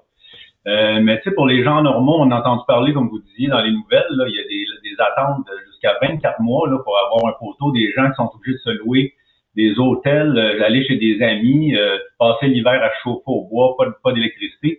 C'est comme à un moment donné, euh, je comprends pas qu'est-ce qui se passe. Moi, comme je vous dis, quand j'ai fait ma plainte au député, le jour même, je me faisais téléphoner là, par Hydro-Québec, mais ça l'a quand même pris un, presque un an après ça. Là. Fait que même là, en, en envoyant quasiment des lettres d'avocat et tout ça, là, c'est un an. Là, euh, c'est parce que là, les gens euh, nous entendent, là, puis ils se disent, euh, je vais pas, je vais pas m'acheter une maison dans un nouveau développement si les poteaux sont pas déjà installés. Puis vous, vous dites, ça prend deux ans avant de faire installer. Qu'est-ce que, quelle raison vous donnez à Hydro-Québec? Ben, ben ça, c'est un bon point que vous apportez parce que moi, premièrement, dans l'annonce, quand j'ai acheté mon terrain, c'était marqué poteau inclus. Mais sauf qu'ils l'ont retiré, ils ont changé un peu la formule là, dans mon offre d'achat, fait que je m'en suis pas trop rendu compte. Mais effectivement, moi, je m'attendais à avoir un poteau sur mon terrain. Ça devrait être automatiquement un développeur, là, un poteau par terrain, mais euh, pour une raison que j'ignore, là, souvent, euh, ils, ils installent pas un poteau par terrain. Donc moi, c'était l'autre côté du chemin, mon le dernier poteau d'Hydro-Québec. OK. Donc, moi, ce que ça me prend, on appelle ça un, un poteau de traverse, qui appelle là, un poteau secondaire là, pour traverser le chemin jusqu'à mon terrain. C'est pas des kilomètres, là, c'est, quelques dizaines de mètres, là. Mais il faut quand même, le poteau, il est pas sur mon terrain, le dernier poteau de Québec, il est sur le terrain du voisin. Fait que moi, je peux pas me connecter chez le voisin, là. Moi, ça me prend mon propre poteau. Ben oui. Alors, qu'est-ce que vous avez fait? Ben moi c'est ça là, j'ai moi premièrement j'étais surpris que j'avais pas mon poteau sur mon terrain comme c'était indiqué dans l'annonce, mais bon. Après ça, ben là le quand j'ai commencé à faire mes démarches là, ça c'est une autre histoire, les démarches avec les électromètres électriciens pour faire des installations là, ça m'a pris plusieurs mois de trouver un, un électricien. Premièrement, la première question qui demande euh, bon le poteau, ben il faut que tu fasses installer un poteau. Euh, moi je dis ben c'est fourni par Hydro-Québec. Ben non, il y a tellement de délais que, regarde, euh, soit qu'on l'inclut dans la soumission, ou ben tu trouves ton propre contracteur, ou euh, regarde, tu t'en vas te bûcher un poteau puis tu te l'installes toi-même. Tu sais, c'est broche à point, là. Ça n'a aucun sens, là. On installe des poteaux partout dans le monde, mais au Québec, on n'est pas capable d'installer un poteau. là. Puis moi, je suis pas dans la forêt perdue, là. C'est, j'ai un chemin de 50 pieds de large, là, que les quatre camions de pompiers peuvent passer, là. Tu sais, c'est, c'est accessible. C'est très accessible. Combien, combien on vous chargeait pour tout ça, M. Leblanc? Moi, c'était 10 000 là, OK, pour planter le poteau avec un sous-contractant. Et là, le fil aussi du, du poteau euh, secondaire sur mon terrain jusqu'au chalet, là, ça, c'est un autre, cinq- tu sais, c'est plusieurs milliers de dollars encore, là. Ça montait quasiment avec les taxes à 10 000, là, pour quelque chose qui est inclus, là, comme citoyen, là, payeur de taxes, là. C'est ouais. inclus. Moi, je suis dans la distance parce que c'est gratuit. Mais euh, finalement. Fait je comprends pas qu'on ait Mais finalement, Hydro-Québec est venu poser un poteau chez vous? Ils ont- ont-tu passé les fils Oui, aussi après- pendant qu'ils étaient là? Ben non, pas encore, parce que là. Ben là, voyons donc. Euh, là- ben non, ben non. Ben ça, c'est, ça, c'est normal parce qu'ils font pas tout en même temps. Ça, ça j'ai pas de problème. Ben Mais le secret là-dedans, c'est que. Moi, ben, écoutez, M. Dutras, une fois que tu as ton poteau, là, tout d'un coup, tout débloque, là, puis en un mois, là, tu as de l'électricité. Même si tu pas de maison. Là. Il y a comme. Il y a quelque chose qui marche pas. Là. Eux autres, ils bloquent sur le poteau. Ils veulent pas nous payer notre poteau. La Parce ma- qu'une fois que tu as ton poteau, là, ça roule. La magie du poteau. C'est assez. euh, c'est insensé, là. On est au Québec. Et pendant ce temps-là, on développe pas des réseaux euh, aux États-Unis, nous autres, là? Moi, là, euh, je veux qu'ils arrêtent de vendre de l'électricité à perte aux États-Unis, là, puis planter des poteaux à perte aux États-Unis, qui en plantent au Québec. Il y a 500 personnes qui attendent en ce moment la liste d'attente, des familles, là. OK, euh, moi, je veux un engagement clair, là, euh, du, le- euh, M. Sabia, je pense, qui est là Ouais. présentement, qui a pris Ouais. la relève, là, Ouais. la direction. Moi, je veux un engagement clair. C'est un an, là, avec les 500 dossiers, là. C'est un dossier par jour, à peu près, là, regarde. On va le régler. On a des milliards, là. Ouais. Euh, on va le régler, le problème. Mais là, Michael Sabia, il, il- il commande des études euh, à McKinsey là, pour savoir si on va relancer l'industrie nucléaire, si on est. Puis on a de la misère, Hydro-Québec a de la misère à planter des maudits poteaux. Euh, là, vous me dites qu'il y a 500 dossiers en attente. C'est quand même. On peut pas dire que c'est la grande performance à Hydro-Québec. là. Euh, c'est parce que quoi, il y a trop de demandes partout? Non, aucun sens. C'est même pas tant que ça, là. Ça, ça, le 5, ben, ça 500, c'est juste ceux qui décident d'attendre. Comme je vous dis, d'après moi, 9 personnes sur 10 là, payent, le- payent- payent eux-mêmes parce qu'ils veulent que ça se règle. C'est juste ceux que ça leur coûte des centaines de milliers de dollars sont tellement loin là, de la ligne. Ouais. Mais la les gens, d'après moi, ils payent eux-mêmes parce qu'ils veulent pas attendre. OK, on va, on va se laisser là-dessus, M. Leblanc, parce que le- les dernières phrases, c'était difficile à comprendre. Mais, euh, mais là, vous, c'est réglé, là. Euh, c'est réglé avec Hydro-Québec. Ah non, on, on est, on l'a perdu. Bon, ben, c'est euh, l'histoire de la magie des poteaux d'Hydro-Québec. Après la magie, de, avant la magie de Noël. Euh, écoute, Hydro-Québec, de la misère à planter les poteaux. Juste pour conclure, M. Leblanc, finalement, vous l'avez, l'électricité. Euh, tout est réglé, là. Non, non, moi j'ai pas. Non, moi je suis venu à bout d'avoir mon poteau. Ah, c'est pas fait Puis là, encore? ben, ben non, parce que quand t'as pas de poteau, t'as pas d'électricité, fait que c'est plus long de construire. Hey, construire sans, sans électricité, c'est pas évident. Le poteau, ça devrait être la première chose qu'ils nous donnent, là. Une fois que t'as ton permis, là, Ouais. euh, donnez-nous le poteau, comme ça on peut se faire installer une prise temporaire, au moins avoir un peu d'électricité sur le terrain. OK. Euh, c'était quel genre de service vous avez reçu à, à Hydro-Québec quand vous appeliez? Ah, c'est n'importe quoi. Il y a à peu près 50 intervenants là-dedans. C'est, c'est jamais la même personne qui se recontacte. Euh, à un moment donné, tu reçois des courriels, ça dit euh, on est trop occupé, euh, prière de ne pas nous contacter. Euh, je, je l'ai de froid, là. C'est à peu près ça. euh, C'est à peu près ça qu'il nous dit. OK. Fait, donc, un excellent service à la clientèle. Ah, numéro un. Là. Dans partout aux États-Unis, là, c'est super, hein? Ouais, Ils sont c'est bien ça. contents. Ouais, c'est ça. Bon, ben écoutez, euh, je vous souhaite euh, bonne chance. J'espère que ça va être entendu. Puis euh, surtout à l'approche euh, de l'hiver. Puis si euh, on veut développer des quartiers, là, on parle même pas de- d'enterrer les fils. là. On parle juste de... de- Non, non, juste le poteau. un bout d'arbre, là. Bon, ben écoute. Ça prend 50 ingénieurs, là, pour installer ça. Ouais, ouais, oui, ça a l'air à ça. Hein? Bon, ben, attelez-vous, puis euh, donnez-nous au courant, M. Leblanc. Dites-nous, vous- faites-nous savoir quand vous allez avoir euh, l'électricité chez vous. Ça, ça va être, euh, ça va être sympathique. Sans faute. Merci, M. Dutrisac. Vous Ça faites un excellent travail. Salut, merci. Ce segment est aussi disponible en vidéo sur l'application Cube ou le site cube.ca. Du Trisac. Il déconstruit la nouvelle pour que vous puissiez la construire à votre manière. Hier, je me suis mis à réfléchir à ça. Wow, wow, wow. Euh, tu t'es mis à Benoît- réfléchir. Ah ouais.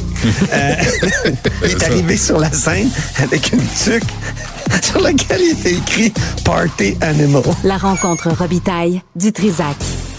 Antoine, bonjour. Bonjour, Benoît. Alors, tous les problèmes dans le système de santé sont réglés désormais grâce à Christian Dubé. Mais euh, oui, parce que la loi va être adoptée. La...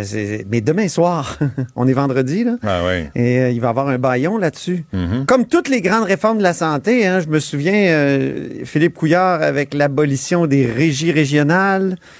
Euh, après ça... euh, Y en a-tu qui- eu des patentes à gosses en santé, hein? Des Incroyable. C'est des acronymes, un après l'autre, là, les CIUS, les CIS, Ouais. puis, les- puis tu regardes Donc, ce que ça, ça. donne. euh, hein. abolition, écoute bien, abolition des régies régionales par Philippe Couillard. Mhm. Après ça, euh, il y a euh, Gaétan Barrette qui va euh, tout éliminer là, et tout concentrer dans les CIUS. Les, les- écoute, c'est- c'est incroyable. Et ça, c'est tout adopté sous Bayon, toujours. Donc, on, on laisse les oppositions travailler. Puis, à un moment donné, on s'impatiente. Euh, j'ai fait un long extrait, trop long extrait. Là. On a le temps.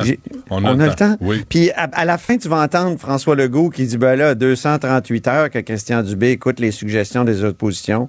Pensez-vous que j'en prends plus? On va écouter.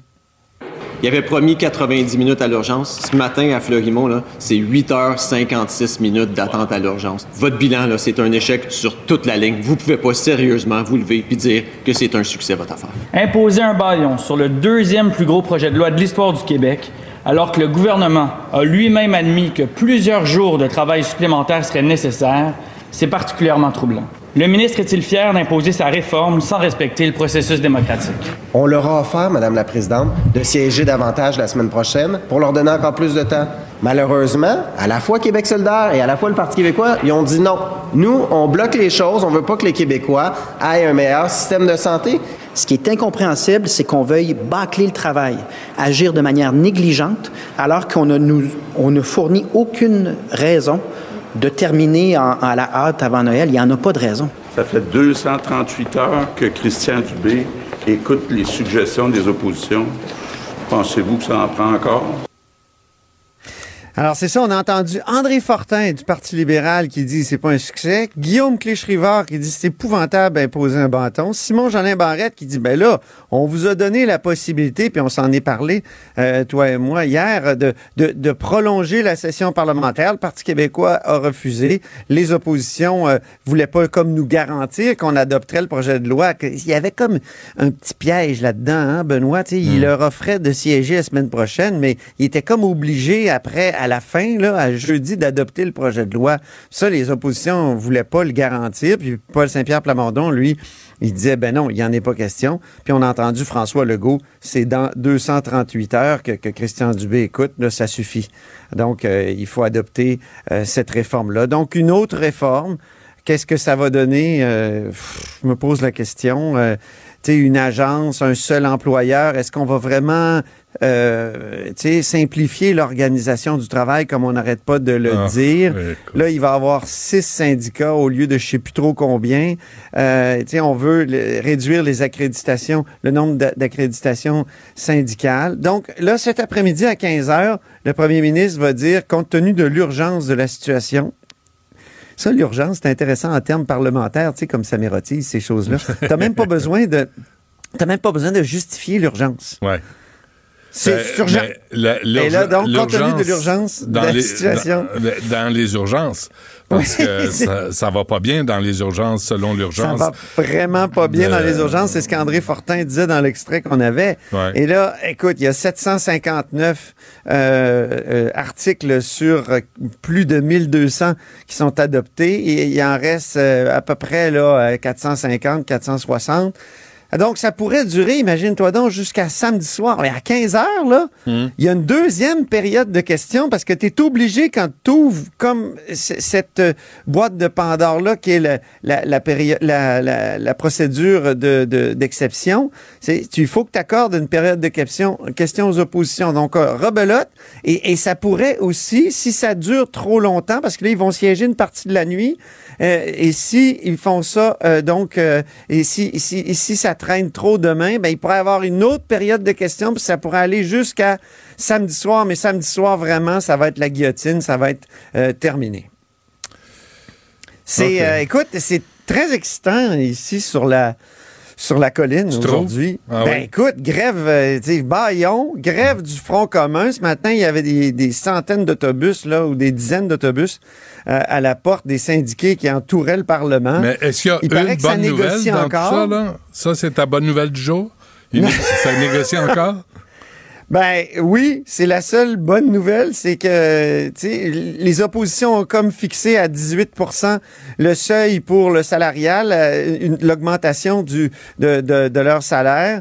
Là, on sait que le gouvernement est rendu à 16, mais il a dit qu'il serait prêt à en mettre plus si les syndiqués, si les syndicats acceptaient donc de d'être plus flexibles. Hein? On est dans le cirque du soleil, comme a dit, euh, je pense, c'est Magali Picard hier.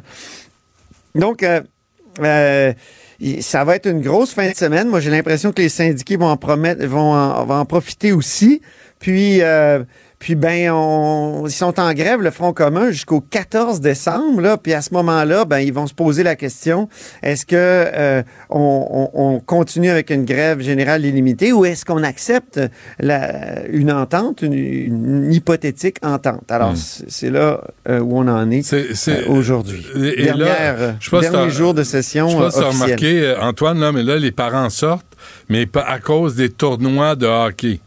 Parce que ça, le tournoi de hockey, mon Dieu, c'est scandaleux que les enfants ratent un hostie de tournoi de hockey. De hockey. Qu'il n'y ait pas de classe, c'est pas grave. Que les profs, ça, c'est pas grave. Que les classes débordent, c'est pas grave. Qu'il y ait de- des, des, des élèves allophones qui n'ont pas de, de qui ont pas d'aide, c'est pas grave. Mais rater un tournoi de hockey, laissez-moi faire officiellement un caca nerveux.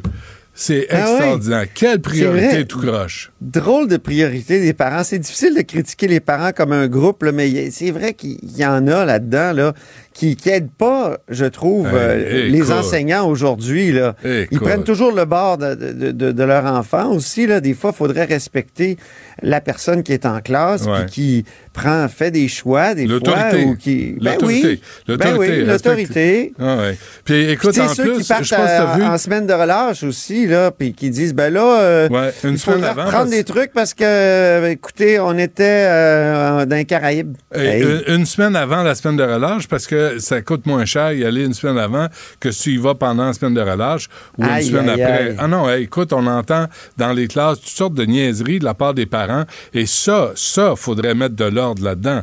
Tu sais, aujourd'hui dans le journal, là, Antoine, il y a des parents qui parlent de les cas de la Magdeleine à la prairie. Souviens-toi, il y a eu au moins trois, sinon quatre, alertes à la bombe. Ben oui. Ah ouais. Au cours des deux dernières années, à la, la Magdeleine, il y a eu des niaiseries. T'as pas vu un parent dire Hey, ça va faire les niaiseries, là. Les enfants ont besoin d'aller à l'école, au secondaire, à la Magdeleine, comme n'importe où ailleurs. Non. Et là, ils sortent parce que leur, leur garçon n'a pas un dernier tournoi de hockey. Moi, je, je, suis en bas de mes shorts. Quand je, On devrait enseigner les maths dans les vestiaires. Peut-être que ça marcherait. Oui, euh, c'est ça. Tout le monde en jackstrap, on fait des maths. la CAQ la, la CAQ pique la notion de taxe orange euh, pour euh, les véhicules polluants. Incroyable, hein? Ben oui. C'est ça. Alors, ils vont permettre, euh, le gouvernement de, de, la CAQ, aux villes qui ont des, des systèmes de transport en commun, de taxer l'immatriculation, donc une taxe supplémentaire. Puis, ben, le reste, c'est à leur choix. Donc, euh, la, quantité de taxes, si tu veux, euh, la, hauteur du pourcentage de la taxe, quel véhicule aussi va être, euh, va être touché par ça. Et évidemment, là, tout le monde dit, ben, c'est la taxe orange de Québec solidaire. Ben c'est pas complètement faux. Ben oui. Là, à l'entrée tout à l'heure du Salon Bleu, la ministre de la Forêt a dit, ben, c'est c'est pas tout à fait la taxe orange parce que c'est aux villes à décider. Ah oui. Hein? Euh, sans maximum, hein? Sans maximum. C'est ça, sans maximum, il n'y a pas de plafond. Ouais. Et, et, et c'est aux villes à décider. C'est aux villes avec des transports en commun. Là. Geneviève Guilbeault, elle, elle, a dit, ben, nous, on taxe pas systématiquement tous les VUS puis toutes les camionnettes. C'est juste les, les c'est au choix des villes puis les villes qui ont des transports en commun. D'accord, mais là, Écoute, la Corporation des concessionnaires automobiles du Québec, je sais pas si tu te souviens, c'était Robert Poetti qui Ben oui. était le, le Ouais. président. Il là, il, est plus depuis le mois, le, le poids- depuis le mois d'août. Mais lui, il a dit, c'est un autre recul du gouvernement Legault. Il l'accuse de s'approprier les taxes oranges. J'entendais le président l'autre tout à l'heure à, à la radio. Je trouvais pas qu'il était super euh, convaincant. Ça coûte cher aussi, les autos, là, pour la société, en tout cas. Non, ouais. non, mais. Et- il n'y a pas de payage comme ailleurs. euh, tu sais, Il n'y a pas de payage comme en, en France ou aux États-Unis. Euh, nous, on a enlevé tout ça, le payage, alors qu'on a un immense territoire. Euh, Non, mais il y a, un abus de pick-up au Québec, là. À moins que tu travailles dans la construction, que ça soit justifié, à moins que tu aies un Wannabago à tirer, euh, tu sais, à moins que, je sais pas, là, euh, que tu Ouais, fasses de la musique country puis tu aies une carabine en arrière de toi. Puis Je ouais. Puis Euh, je regardais ce matin, tu sais, que le, le gouvernement de, de la CAQ, dans son, sa politique de mobilité durable 2030, ouais. elle-même, la CAQ, voulait une diminution de 20 de la part des déplacements en auto solo. 20% Or, de 2017 à 2021, sont passés de 69% à 74 Bravo. les, les déplacements en auto solo. Donc, ça marche Ben pas. ben ouais. Donc, il faut offrir des, euh, des comment dire, d'autres choix, d'autres options Hmm. aux automobilistes. Puis, ben, qu'est-ce qu'ils font à Québec? Ils retardent le tramway. Là, ils, permettent une taxe. Ben, c'est vrai, il faut réinvestir dans, Mais- dans, les, dans le transport en commun pour que ça soit attrayant, pour que... Mais tu parles, mais tu euh, tu parles du, du tramway, euh, Antoine, là, euh, juste une précision. Ici, là, à Montréal, sur la rive sud où j'habite, avant, Ouais. de longtemps, j'ai pris l'autobus, moi, pour aller euh, à Place Bonaventure. C'était extraordinaire. C'était direct, là. Je marchais, j'embarquais. Il y a Wi-Fi Avec le REM, dans tu le peux pas faire ça? Avec le REM, là, ils ont obligé tout le réseau EXO à amener les autobus à Panama. Ça, c'est pour que ça soit payant? Ben oui, mais, mais ils ont tout scrappé. Et puis le, le porte-parole d'Exo me l'a dit ici en entrevue. Le REM a saboté tout le travail de, de- pour ramener les gens au centre-ville avec des autobus. La voie réservée sur le pont Champlain ne sert plus à rien. Là, ils les amènent tout le monde. Puis c'est bien plus long d'aller, de passer par le REM, quand, même quand il n'est pas en panne. Ah Euh, oui, Parce hein? qu'il l'est souvent. Ouais. C'était un système extraordinaire et les gens sur la rive sud se plaignent. Ils s'en partout. plaignent, hein? De Longueuil à dire, tout le monde se plaint de la médiocrité du système. Peut-être qu'il va y avoir une- un ajustement, mais au moins, il il y, a une autre option qui s'appelle le REM. À Québec, t'as pas d'autre option. Là. Tout En le monde s'achète des voitures. C'est ça. Puis euh, une, deux, trois, puis ils vont vivre très loin. Donc, euh, à un moment donné, tu sais, t'as- le parc automobile qui augmente deux fois plus vite que la population, puis tout le monde est seul dans leur voiture. Euh, C'est problématique. Est-ce que je peux te finir par un frisson constitutionnel? Ah oui, fais-toi plaisir. Abo- écoute, je dis pas abolition du lieutenant-gouverneur, mais c'est c'est quand même euh, un peu ça. Euh, Sol Zanetti de Québec solidaire a fait adopter une motion à l'unanimité euh, c'est le lendemain de la nomination d'une nouvelle euh, lieutenant-gouverneur, Ben oui. euh, Mme Jeannette. Ben oui. Et euh, par, tu sais, Unilatéralement par le fédéral. Ben oui. Donc, c'est un peu euh, colonial, ça. Alors, ça, Zanetti, il a fait adopter cette motion-là. Écoute bien ça. En tout respect pour la personne qui occu- occupe ce poste, que l'Assemblée nationale constate que la fonction de lieutenant-gouverneur n'a pas de légitimité démocratique et que ses origines nous rappellent une période coloniale de notre histoire qui n'a plus d'ancrage dans le Québec moderne, qu'elle prenne acte du très faible attachement des Québécoises et des Québécois envers les institutions monarchiques, que l'Assemblée nationale évoque le souhait que le poste du lieutenant-gouverneur soit remplacé par une institution démocratique. C'est drôle, hein, Antoine? Quand même coup- intéressant. Au moins, ils se sont entendus là-dessus aujourd'hui. Ouais, hein, ça c'est bon, mais c'est drôle comment tout à coup euh, les Premières Nations aiment la monarchie. Oui, C'est c'est drôle, ça. hein? Là, t'en as une au Québec. Dénonce le colonialisme, mais Ouais. ils sont partout dans, ces institutions-là. Ils prennent le chèque en esti, par exemple, quand ça passe. puis puis la, la pétition, là, je sais pas ce qui va arriver, mais le Bloc québécois va présenter la pétition euh, pour euh, réduire les dépenses et les fonctions de Mary Simon à Ottawa. Dire, euh, ça n'a pas embarqué. Là. J'ai pas vu, moi, euh, les gens embarquer dans cette pétition-là, qui était légitime, qui était Mm. sérieuse. Tu sais, arrêtez avec euh, le- la maison qu'on offre Mais- à Mary Simon, qu'on va y offrir un 4,5 avec une laveuse sécheuse. Elle va les laver, ces guenilles. Moi, je te rappelle que la coalition Avenir Québec avait promis de travailler à l'abolition du poste de lieutenant-gouverneur. Ah oui, hein. Ça, c'est une chose. Euh, tout à l'heure, euh, le premier ministre nous a dit qu'il voulait que le Canada fonctionne, contrairement au PQ. Moi, je trouve que tant qu'à y être, une solution mitoyenne, ça aurait été qu'au moins l'Assemblée nationale Mm-hmm. vote un nom. Tu sais, vote, euh, impose, si tu veux, une personne au gouvernement fédéral qui prend la décision actuellement unilatéralement. Tu sais, ça aurait été intéressant. C'est une proposition de mon chroniqueur constitutionnel, Patrick Taillon. Ou de fermer Et- le poste. Fermer Ben, le poste. fermer le poste, euh, y a- t'as t'as besoin de quelqu'un pour signer les lois. Hey, sais, sais-tu quoi? euh, OK. Ben, la même affaire, réduire Ça- les fonctions. Tu lui donnes un 3,5 avec une dactylo, puis quand il y a des fonctions, tu vas à Ottawa. Mais c'est ça qui est arrivé hein, ici. patience. C'est ça qui est arrivé avec euh, tu sais, Lise, Lise Thibault. Là, euh, Ben oui. elle a, elle Trois a perdu, restaurants le même euh, soir, là. Oui, c'est ça, mais quand même, euh, on avait vraiment réduit. Avant, à Québec, écoute, tu avais au Bois de Coulonge une résidence euh, royale, vice-royale, Ah, magnifique. assez, Elle a brûlé assez. dans les années 60, puis après ça, on, on y avait donné au lieutenant-gouverneur un autre, une autre énorme maison sur euh, la Grande Allée. Là, euh, mais, mais euh, après Martial Asselin, je pense, euh, le gouvernement du Québec a dit non, non, non, plus de résidence officielle, on va y payer peut-être un hôtel ou quelque chose comme ça.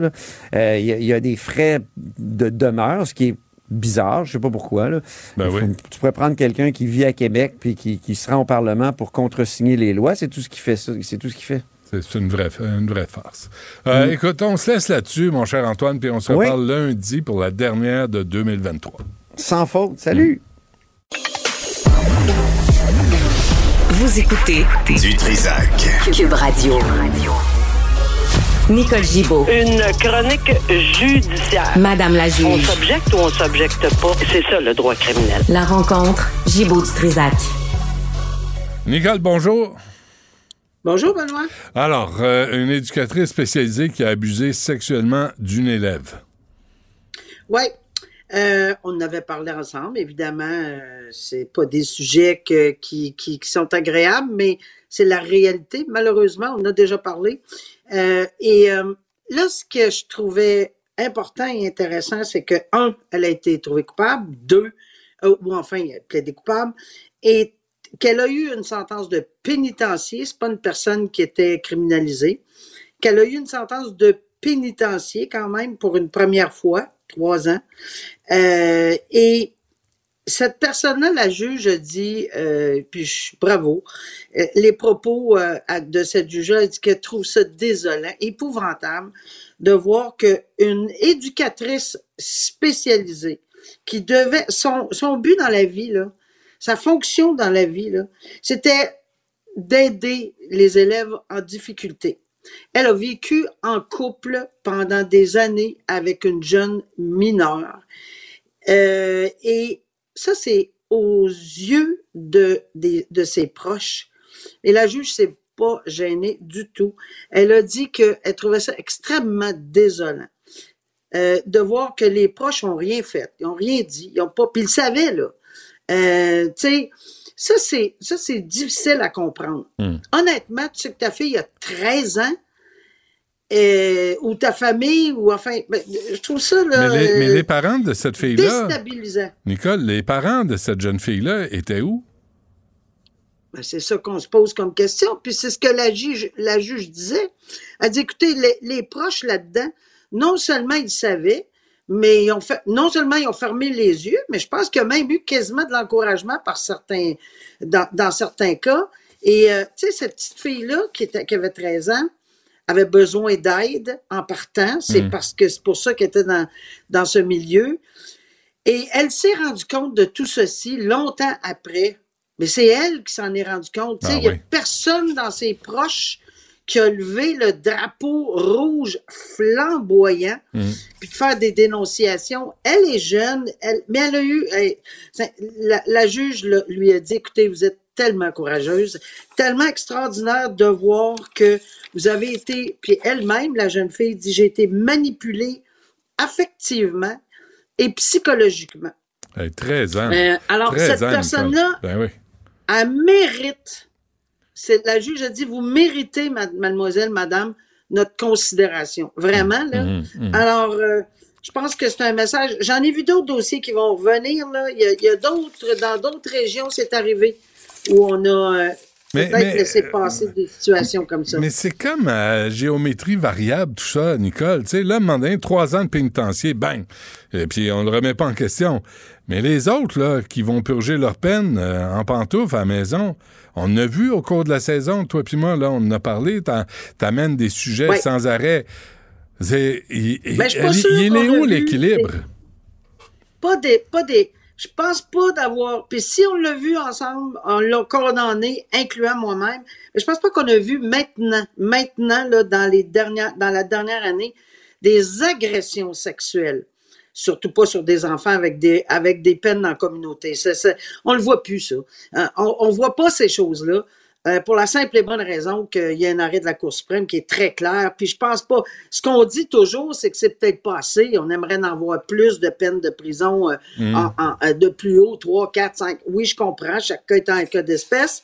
Euh, mais je pense pas qu'on voit des peines de prison pour des gens euh, en communauté. Hier, on a discuté ensemble pour euh, l'homicide involontaire. Ça, c'est très euh, chaotique comme décision. Ben, chaotique, c'est-à-dire ça a fait beaucoup jaser là, pour le monsieur qui avait euh, laissé sa femme là, depuis quelques années, là, puis il a, il a écopé de 18 mois en communauté.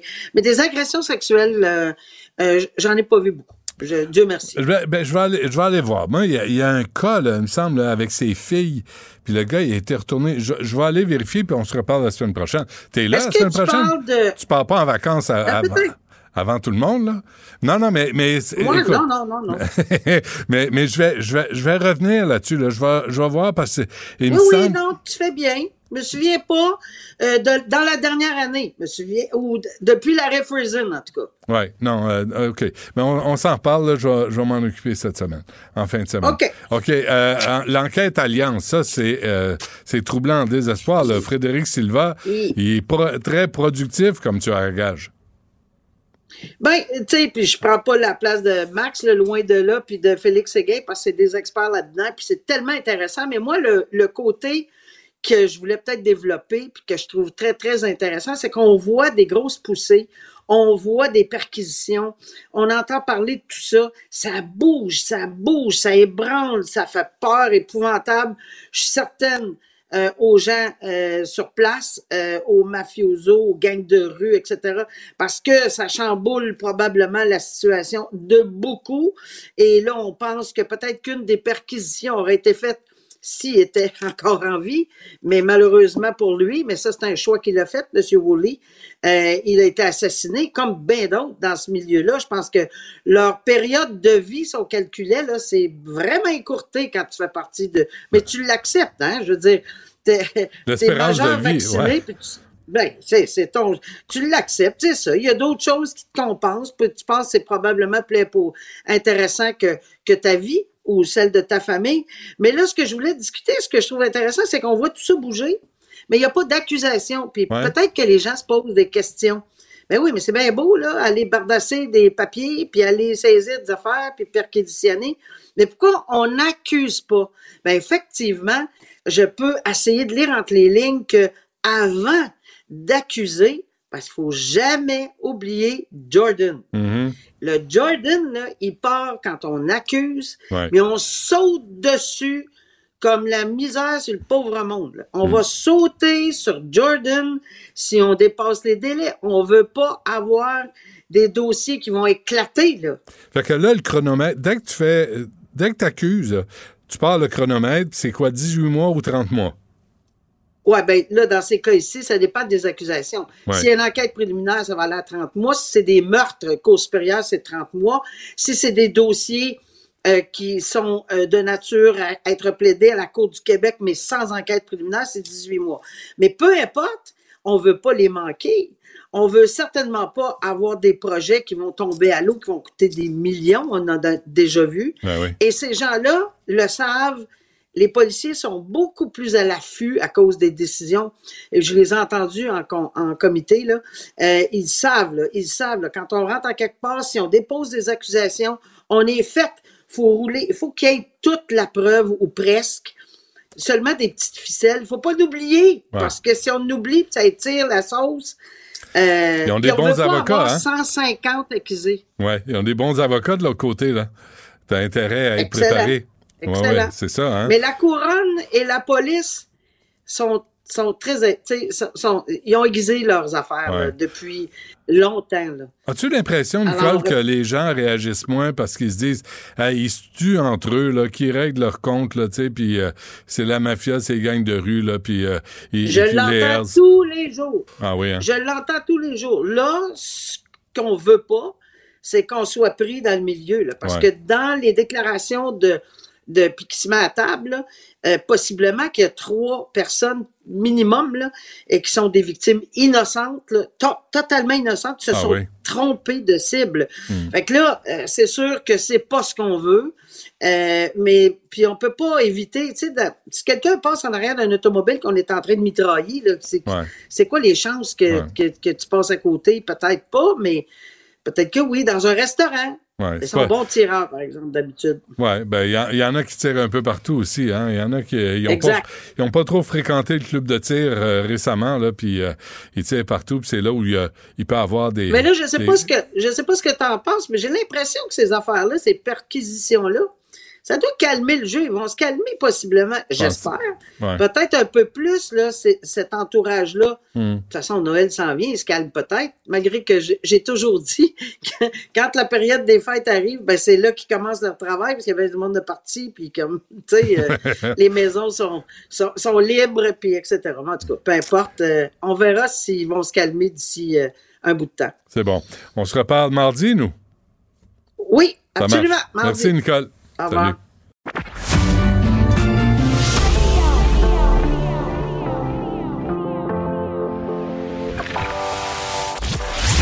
Il cuisine, il talonne, il questionne pour obtenir les vraies réponses.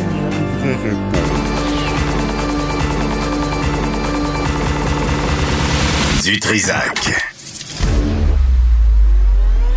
La rencontre du rocher du Trisac. Dans ce cas-ci, est-ce que c'est criminel? Tout. Une dualité qui rassemble les idées. Mais non, tu peux pas dire ça. On rembobine cette affaire-là. Non, non, non, non.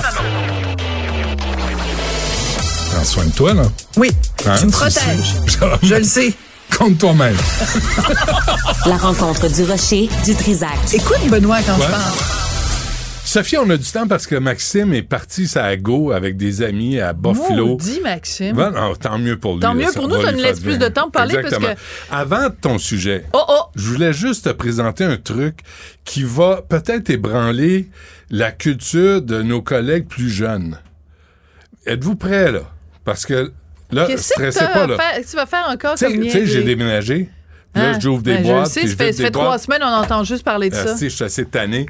Ça s'appelle des magazines. Ah, ouais. Ouais. Puis à un moment donné, on pouvait s'abonner. Hein? à- ouais, à des magazines. Puis j'ai Ça, c'est trouvé. comme des mots sur du papier? Ouais, j'ai trouvé, tu sais, le Maclean, le Rolling Stone, le, le- Rita? ben, c'était, oui, c'était euh, Barack Obama.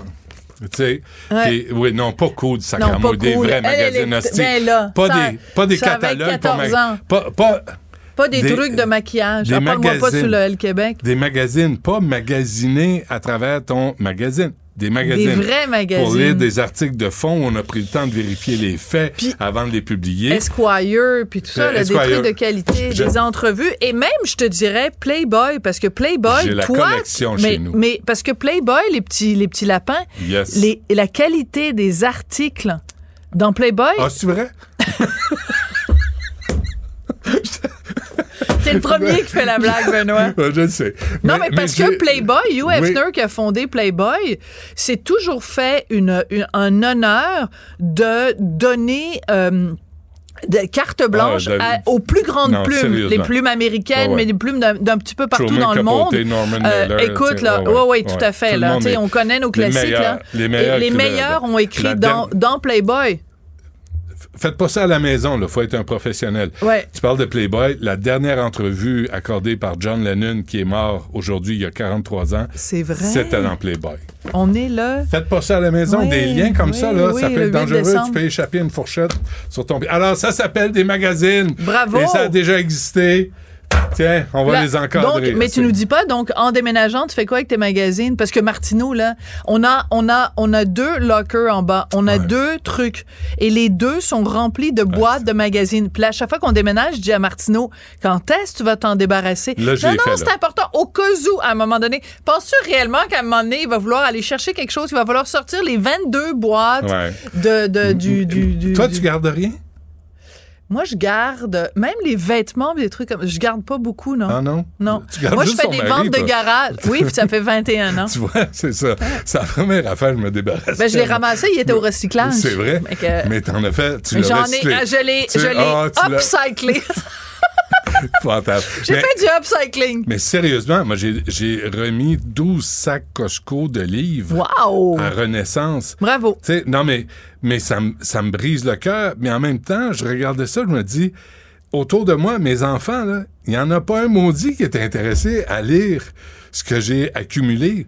Alors pourquoi? Moi, je les ai lus. Pourquoi je les garderais? Mais, mais, mais moi, c'est un gros débat dans notre, dans notre maison. comprends. Parce que moi, quand j'ai lu un livre, à part quelques livres références, mettons, euh, euh, tu sais, mettons, euh, j'ai, j'ai, comme miens, vingt- par 22 biographies. J'ai 22 bio... ah, Je pense qu'au chalet, euh, on- comme pour allumer le feu au chalet. Oh, ça, c'est pas gentil, ça. Ben mais- ça, c'est néo-nazi, ce que tu viens de dire là. De brûler J'ai un jamais livre brûlé pour de livre. partir un J'ai jamais feu. brûlé de livre. J'ai le droit de te taquiner. Tu m'as dit qu'on avait du temps. Habituellement, j'ai pas le temps de te taquiner. Là, j'ai le temps. Ça pour dire qu'il y a, il y a des ouvrages de référence. Comme moi, je suis une grande, grande, grande, grande fan de Léonard Cohen. Donc, dans ma bibliothèque, il y a un espace. C'est comme un petit hôtel à UTEL. Ah, c'est lui qui chantait Suzanne. Oui, c'est sa chanson la plus plate. Who by Fire, c'est huit fois, huit fois plus beau. Bird on a Wire, c'est huit fois plus beau. Famous Blue Ah oui, ah, c'est là, huit fois plus beau. attendez. Bird on a wire. T'es jaloux. Suzanne. Hey, je me souviens quand je suis allée à Toronto pour l'exposition Léonard Cohen. Ouais. Moi, j'étais là, j'étais tout énervée. J'étais à Toronto, il y avait une exposition Léonard Cohen, puis tout ça. Puis là, je fais une entrevue avec toi, puis t'étais là. Il est plate, Léonard Cohen. Puis là, j'étais là, non, c'est excitant. Puis là, il y a ses carnets, puis il y a ceci. Puis là, t'étais là, il est plate, il est plate. J'ai jamais réussi à trouver le moyen de te communiquer mon amour pour Léonard Cohen. C'est pas grave. Donc, tout ça pour dire que les livres Ouais. de Léonard Cohen, parce que j'ai de nombreuses biographies, des analyses, j'ai Ouais. un livre au complet consacré à la chanson Hallelujah de Léonard Cohen. C'est vrai. Il y a des est une biographies chanson de gens. sur le bordel, ça. Alléluia. C'est Ben, pas une c'est chanson, religieuse. qui parle de plein d'affaires. Ben cul. oui, mais, mais c'est un gars charnel. Et c'est ça qui est Non, fascinant avec Léonard Cohen. Mais il y en a qui utilisent ça, ils chantent le- ça à la messe, Alléluia, Ah oui, mais, non, mais, c'est une drôle chanson parce qu'il y, a des- cul. il y a des paragraphes. Il y a des Ben oui. paragraphes de. de. Peux-tu me le citer? Ben de. Mieux me le chanter. OK, non, Ah mais. donc. Hallelujah. Non, mais passe au, au truc de cul. Arrête avec Alléluia, I je heard entendre. there was a secret chord that David played and it pleased the Lord. Man. OK. Mais j'ai pas une bonne mémoire, mais C'est encore la pression du chanteur masqué. Tu sais, si tu Non, non, à chaque non, fois, je commence à, à trouver que je suis cruel envers toi. Ben, Parce t'es cruel envers moi. C'est pour ça. que je te dis que je, brûle tes livres. Ça. On va-tu finir par parler de mon sujet? ou- Oui, ouais, absolument. À un moment c'est- Mais non, mais moi, j'aime ça. Je te, je- tu me prends par la main puis tu m'amènes où tu veux, des petits chemins de traverse. Des fois, c'est l'autoroute, c'est la 40. Puis des fois, c'est les petits Ah, des- chemins des de petits chemins traverse. Douteux. Non, non, non, pas douteux, pas en tout, des petits chemins de traverse. On écoute euh, quelqu'un que, OK. que, euh, on écoute Un ça. Port. Tu sais, dans l'expression balance ton port, Mais là. un acteur que, honnêtement, là, on, Ouais. on a tous admiré à un moment donné, si ce n'est que pour Cyrano de Cyrano de Bergerac. Mais voilà la vraie nature Mais les de la valseuses, puis euh, plein de trucs. ouais, la vraie nature de Bernadette, Les la, la vraie nature de Depardieu. Là, vas-y, prends la photo pendant que je touche cul. Sa petite moule qui doit être bien, bien touffue, bien poilue. Elle sent déjà la jument. Tu vas te prendre une belle douche, tu vas penser à moi. Beautiful day.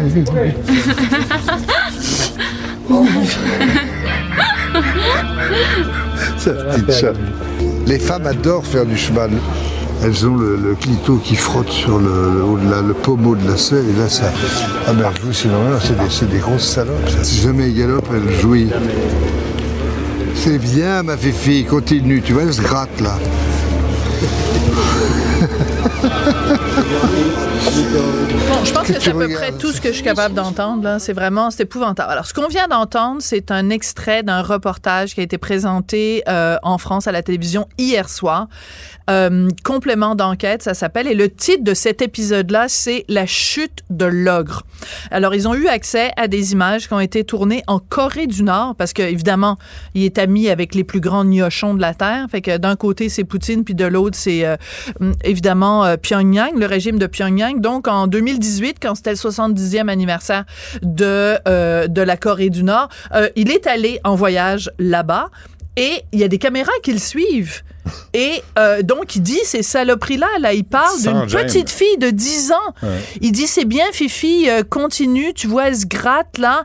Euh, les femmes jouissent énormément, c'est des grosses salopes euh, parce qu'elles ont le clitoris, mais il dit le clito, qui frotte sur le pommeau de la selle quand elles font du cheval. Mm. Il est vulgaire, il est dégueulasse, il est répugnant.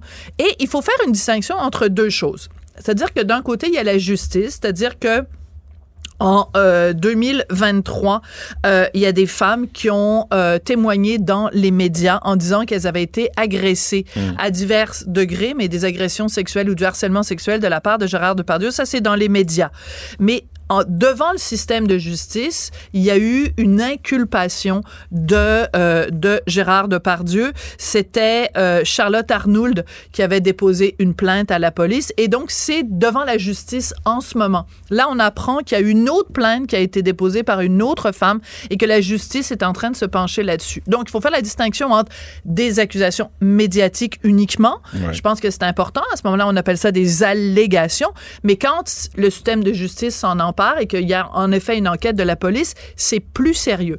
Donc, il y a ces deux éléments-là. Et là, on rajoute une couche parce que, évidemment, devant le système de justice, Gérard Depardieu va engager des avocats et il va pouvoir se défendre et on espère qu'il aura le droit à une défense pleine et entière et bénéficier de la présomption d'innocence.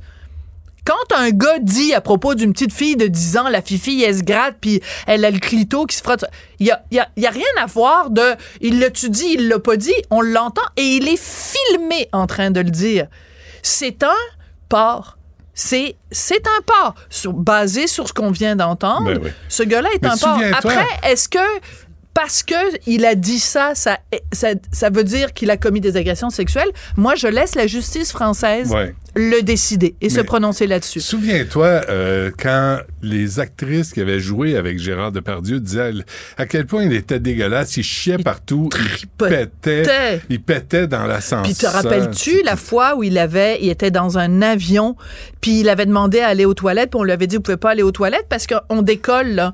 Puis là il avait comme pissé dans Ah. une bouteille, puis tu sais c'est comme et tu sais, c'est- très, c'est très bizarre, Gérard Depardieu, parce que tu sais, l'expression consacrée, c'est de dire c'est un monstre sacré du Mm, cinéma. mm, mm. Ben là, je pense qu'il est de moins en moins sacré et il est de plus en plus Monstrueux. un monstre. Ouais. Et euh, c'est- très étrange parce que il a ce côté euh, truculent, plus grand que nature.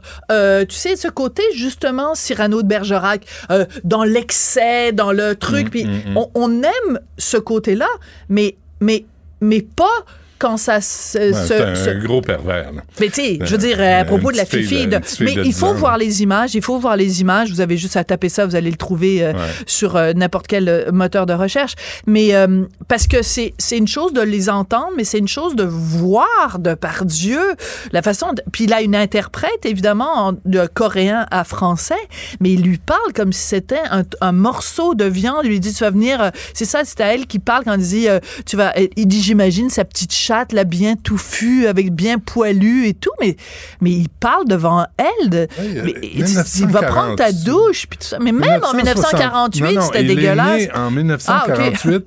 Euh, il a donc, euh, quoi, 75 ans? Euh, 48, ça fait 52 plus 23, ça fait 75. 75 ans. Puis il se compare. Tu sais, Ouais. là, ça, c'est il y a 5 ans. Donc, il avait Ouais. dit 70 ans. Ouais. Là, parce que tu dis, à un moment donné, tu. Mais il n'y a pas d'âge pour être con, là. tu Je veux vieillis. dire, euh, Non, c'est ça. comme disait ou Brassens, il y a des être- jeunes cons puis il y a des vieux. pervers. Ben oui, non, Ouais. non, mais alors donc, euh, ben moi, je, je gardais quand même un- mais vraiment un fil très ténu d'espoir que peut-être qu'il y avait quelque chose de rédhibitoire ou qu'il y avait Ouais. un petit côté, euh, je sais pas, quelque chose qui pourrait sauver son âme ou je sais pas. Mais oh, t'écoutes ça, puis je veux dire, c'est, il, est il est indéfendable. là. Allez Et voir. euh, c'est- dégueulasse. Si vous voulez voir le. tu te souviens la bande dessinée de Rézère, le, le gros dégueulasse? Ouais, ouais, ouais. Avec, la, avec, la, Avec la couille qui avec la dépassait. couille qui puis la- dépasse de- du slip. Puis la couille, puis, puis le, ouais, le, Ouais. le caleçon un peu euh, jaune. Et je vais te dire ce qui est le plus triste, Benoît. Mm. C'est que Gérard Depardieu est un comédien absolument extraordinaire Ouais. et un auteur extraordinaire. Il a Ah écrit oui? des livres. C'est un gars d'une très grande culture. C'est un gars qui vient d'un milieu très modeste, mais qui, grâce à des fréquentations, comme entre autres Marguerite Duras, qui l'avait pris euh, sous son aile, qui est devenu quelqu'un d'extrêmement cultivé. Et je me rappelle d'avoir vu une entrevue euh, de lui. C'était une heure à l'émission que j'adore, à l'émission française, La Grande Librairie, où il y avait tout un tas de livres devant lui. Il prenait n'importe quel livre, puis là, il se mettait à te réciter du Verlaine, du Rimbaud, de parler de Victor Hugo dans le détail, etc.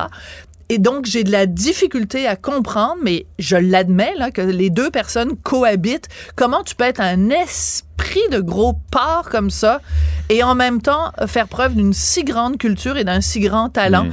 Manifestement, l'ombre et la lumière cohabitent à l'intérieur de cet être humain euh, de plus en plus euh, répugnant. Tiens. Oui, oui, non, mais je le sais. dégueulasse, J'ai juste à fermer les yeux puis je le vois. Réserve. Moi, j'ai été. euh, tu sais, c'était euh, quand j'habitais en France, là, c'était c'était la grande époque de. Ouais, ouais. de- Ah oui, les années 80. Hein. ben, c'est Ouais. c'est ça, puis Volinsky, puis enfin, Volinsky, Mm. on sait comment il est mort aussi. hein. Ouais. On se laisse là-dessus, puis euh, on se reparle lundi. Mais tu sais que je vais rester avec les images de, de, de, Depardieu puis du gros dégueulasse pendant toute la fin de semaine. Il va falloir que j'aille me purifier avec de la sauge. Je sais pas comment tu vas faire, rentrer à la maison, puis avoir les images de gros dégueulasses. Je sais pas. C'est correct, c'est tout. à lundi, salut! Aucune allure. Tu dé- Benoît Dutrisac. Sacramouille que c'est bon. Du Trisac. Oh, c'est sérieux, là. Là, là, c'est sérieux. Tu sais, des fois, tu fais des entrevues. Là, tu dis, là, là, ça va être sérieux. Avec nous, le rédacteur en chef du Guide de l'auto, Julien Amado. Julien, bonjour. Bonjour. C'est euh, c'est sérieux parce que, euh, je sais pas, tu as vu la, cette nouvelle taxe, là, euh, euh, François Legault qui vire euh, Gabriel Nadeau-Dubois tout à coup. Euh, tu as vu que là, le gouvernement Legault donne euh, aux villes le pouvoir d'imposer l'immatriculation des véhicules en fonction de leur consommation d'essence. Comment vous réagissez, vous autres, au Guide de l'auto? Ben, pour l'instant, au guide, euh, c'est dur de réagir tant que ça n'a pas été vraiment voté et puis que tout n'est pas validé. Mais euh, moi, la, la première chose qui me viendrait à l'esprit, c'est surtout en fait pourquoi rajouter encore une taxe quand on, on aurait déjà des taxes à revoir au sein même de la SAC, puis comment l'immatriculation est faite au Québec. Je pense qu'il y aurait déjà à creuser de ce point de vue-là et peut-être ce serait plus équitable aussi pour les citoyens d'avoir une Mm. taxe qui soit la même pour tout le monde. Parce qu'on pourrait imaginer, par exemple, que deux personnes qui roulent avec un, je sais pas, un Ford F-150, avec un gros moteur, se diraient, bon, bah, si je vais habiter à tel endroit, ça va me coûter euh, 60 dollars, mais si j'habite à un autre endroit, ça va me coûter 120. Parce qu'il n'y a pas de limite, d'après ce que, ce que j'ai compris. Ouais. Donc c'est sûr que ça soulève une question aussi, c'est que est-ce que c'est vraiment équitable pour les citoyens qui conduisent le même véhicule Euh, S'ils habitent, euh, genre n'importe quoi, à Montréal, ça va leur coûter 60, mais à Laval, ça va leur coûter 140. Enfin, ça a aucun sens quelque part. C'est c'est curieux parce qu'on on est tous dans la même région. C'est ça, ça soulève effectivement beaucoup de questions. OK, mais Julien, quelle autre taxe t'a- t'aurais revu avant celle-là, toi, pour, euh, pour euh, les automobilistes? Euh, je pense que la première, c'est celle sur la cylindrée, parce qu'aujourd'hui, il y a une surtaxe pour les véhicules qui ont plus de 4 litres de cylindrée. Euh, le problème, c'est que ça, c'est valable par exemple pour des moteurs atmosphériques, mais il y a des moteurs turbo qui sont équivalents ou qui vont être même parfois plus puissants, Mhm. qui vont pas être taxés. Je te donne un exemple très concret. Euh, si tu roules avec un Ram euh, 1500 à V8 MI 5.7 litres, tu es assujetti à la taxe puisque c'est 5.7 litres. Mais si tu roules avec un Ford F-150 EcoBoost Turbo 3.5 litres, qui est grosso modo la même chose hein, en, en termes de performance et de, de consommation, c'est un peu moins, mais c'est pas énorme. Tu paieras pas cette surtaxe. Donc c'est un peu curieux que deux véhicules plutôt similaires, mais qui ont fait des choix techniques différents, soient pas assujettis à la même taxe. Ouais. Euh, même chose avec le poids, par exemple. Il y a aussi des véhicules qui sont extrêmement lourds, d'autres qui le sont moins. Il y aurait peut-être aussi quelque chose à creuser de ce point de vue-là. Mais c'est pas aussi le, le principe, Julien, de pollueur-payeur. Tu sais, euh, c'est pas tout le monde qui a besoin d'un d'un pick-up. Là, Là, c'est comme le, le sauf erreur, c'est le véhicule le plus vendu au Québec, l'espèce de pick-up. Ouais, c'est le Ford F-150, le véhicule le plus vendu au Québec. Est-ce que tout le monde, est-ce que tout le monde, moi je veux, le- je veux voir leur carte, leur carte de, en construction. Si c'est un F-150, je veux voir ta carte en construction. Je veux voir la plaque de ton Winnebago. Euh, je veux voir euh, si t'écoutes de la musique country, parce que je vois pas les autres raisons pour avoir un pick-up là, sincèrement. Ben, il peut y avoir d'autres exceptions, mais il peut y avoir aussi d'autres métiers qui le nécessitent. Mais euh, c'est sûr aussi que ce genre de taxe, faudrait pas justement taxer des gens qui n'ont pas le choix d'avoir ce véhicule-là. Je pense par exemple même à des familles nombreuses. Si on leur dit, bah là vous avez une fourgonnette à 8 places, mais c'est un gros V6 puis ça consomme 15 litres au 100, on va vous surtaxer. Euh, Si les personnes elles ont cinq enfants, ça rentrera pas dans une Yaris. là. Donc il faut aussi quand même qu'il y ait des exceptions qui s'appliquent, puis que Ouais. la, la loi prévoit ce genre de choses pour pas qu'il y ait des gens qui se retrouvent injustement taxés. Donc c'est peut-être pour ça aussi que ce serait intéressant de tout recommencer à zéro et de reprendre une taxation plus juste pour tout le monde avec justement le poids du véhicule, sa consommation, la pollution, est-ce qu'il est électrique, est-ce qu'il est hybride, est-ce qu'il est gros, est-ce qu'il est petit, est-ce que ma situation familiale fait que j'ai besoin d'un gros véhicule ou est-ce que c'est pas nécessaire? Puis il faudrait quand même qu'on me laisse la liberté de les acheter aussi parce que si on me dit moi demain bah t'es célibataire donc t'achèteras plus de V8, c'est un peu liberticide. Si je veux payer une surtaxe pour ça, je suis quand même libre de, de le faire. Mais en même Et puis, temps, l'autre on, on a, ah, on a collectivement une responsabilité. Là. On n'est pas. Je je comprends que si, si la Chine et l'Inde décident de continuer euh, de polluer, on n'a pas un gros, un gros, in- une grosse incidence sur euh, les changements climatiques. Mais personnellement, est-ce qu'on n'a pas une responsabilité d'essayer de réduire la consommation de d'essence qui crée les gaz à effet de serre? Bah, de toute façon, de diminuer la pollution atmosphérique, même chez nous, dans les grandes villes, ça peut pas nuire, de toute manière. Ça, ça peut pas être une mauvaise chose si l'air qu'on respire est meilleur. Ouais. Mais il faut voir aussi que ce soit fait justement de manière équitable. Parce que si certaines personnes se mettent à payer des sommes astronomiques alors qu'ils n'ont pas vraiment le choix d'avoir tel ou tel véhicule, ça va créer de la grogne euh, assez légitimement finalement. Hmm. Puis le- la deuxième affaire aussi, c'est pareil. Est-ce qu'on a un véhicule polluant, mais combien on l'utilise par année? Nous, au guide de l'auto, on a aussi beaucoup de véhicules euh, antiques, de collection par exemple. C'est souvent des véhicules qui sont polluants, Ouais. mais qui vont être utilisés 500 km, 1000 km par année. Est-ce que ça vaut vraiment la peine d'être taxé, ou d'être surtaxé 12 mois par année quand c'est des véhicules qui sortent pour aller manger une crème molle euh, de juin à août? J'exagère à peine, mais c'est un petit peu ça. Donc peut-être aussi il y aurait une possibilité d'avoir une, je sais pas, peut-être une taxation sur à quel point j'utilise le réseau routier, à quel point je pollue avec mon véhicule, et euh, comment en fait je me place globalement dans la société avec mon ou mes véhicules? Ouais. Puis en même temps, là, Julien, euh, tu sais, là, on parle des pick-up, on parle des, des VUS, mais il y a tous les muscle cars, il y a tous les, tu sais, les, les, les Maserati, puis les, des, des, des voitures. Moi, je comprends pas qui font du bruit. Moi, je taxerais le bruit là, de ces poubelles-là que je déteste, que je détruirais avec un bulldozer. Mais il y a, y a la pollution atmosphérique, il y a la pollution du bruit. Est-ce qu'il serait pas temps de dire, on n'est peut-être pas en Russie, mais est-ce qu'on a besoin d'endurer, de tolérer des, des automobilistes qui se fichent complètement des autres? Bah, le bruit, c'est encore une autre question, effectivement. Puis euh, je pense qu'il y a personne qui a le goût d'avoir un, un char qui pétarade en passant devant chez soi à 8 heures le matin ou à 23 heures. Là, ça, c'est certain. Ouais. Mais ça, c'est un peu une autre question. Mais le, le fait d'avoir un véhicule, le fun, bah, nous, au guide, on- c'est quelque chose qu'on aime aussi beaucoup, là, malgré tout. Mais tout va dépendre de l'impact qu'on a aussi annuellement. Parce que des muscle cars, par exemple, ça roule pas beaucoup, finalement. En termes de kilométrage annuel, le monde fait rarement énormément de kilométrage avec ces véhicules-là. D'abord parce que l'essence coûte cher, et ensuite parce que c'est très saisonnier comme utilisation au Québec. Donc, je pense que ce qui serait important, c'est d'abord de voir avec quoi les gens roulent, puis combien de kilomètres par année, Hmm. quelle est leur situation familiale, leur situation financière, et d'adapter après le, le paiement euh, dû par les citoyens euh, à, cette, euh, à cet état de fait-là et à cette situation-là. Puis en même temps, Julien, t'as vu, tu sais, les. Moi, j'ai un Kona électrique, puis j'ai un vieux Tucson 2017. Tu sais, euh, tout, tout va bien, là, je suis bien content. Mais tu regardes le, le Mustang électrique, les nouvelles voitures, les nouveaux modèles électriques qui sortent, là, c'est des modèles performants. Tu peux triper vitesse euh, sans avoir à polluer, euh, comme si on utilisait même les pick-up électriques, non? Euh, c'est possible, c'est c'est pas le même, euh, c'est pas la même sensation. C'est c'est plus des accélérations très franches. Effectivement, c'est une tenue de route euh, le fun, mais c'est très pesant. C'est des véhicules qui sont très lourds aussi. Donc ça, ça a aussi une incidence sur le- l'état des routes, par exemple. Hmm. Euh, puis il y a des véhicules, notamment les camionnettes électriques, c'est des véhicules qui vont dépasser les 3 tonnes. Donc là, on parle de véhicules vraiment extrêmement lourds.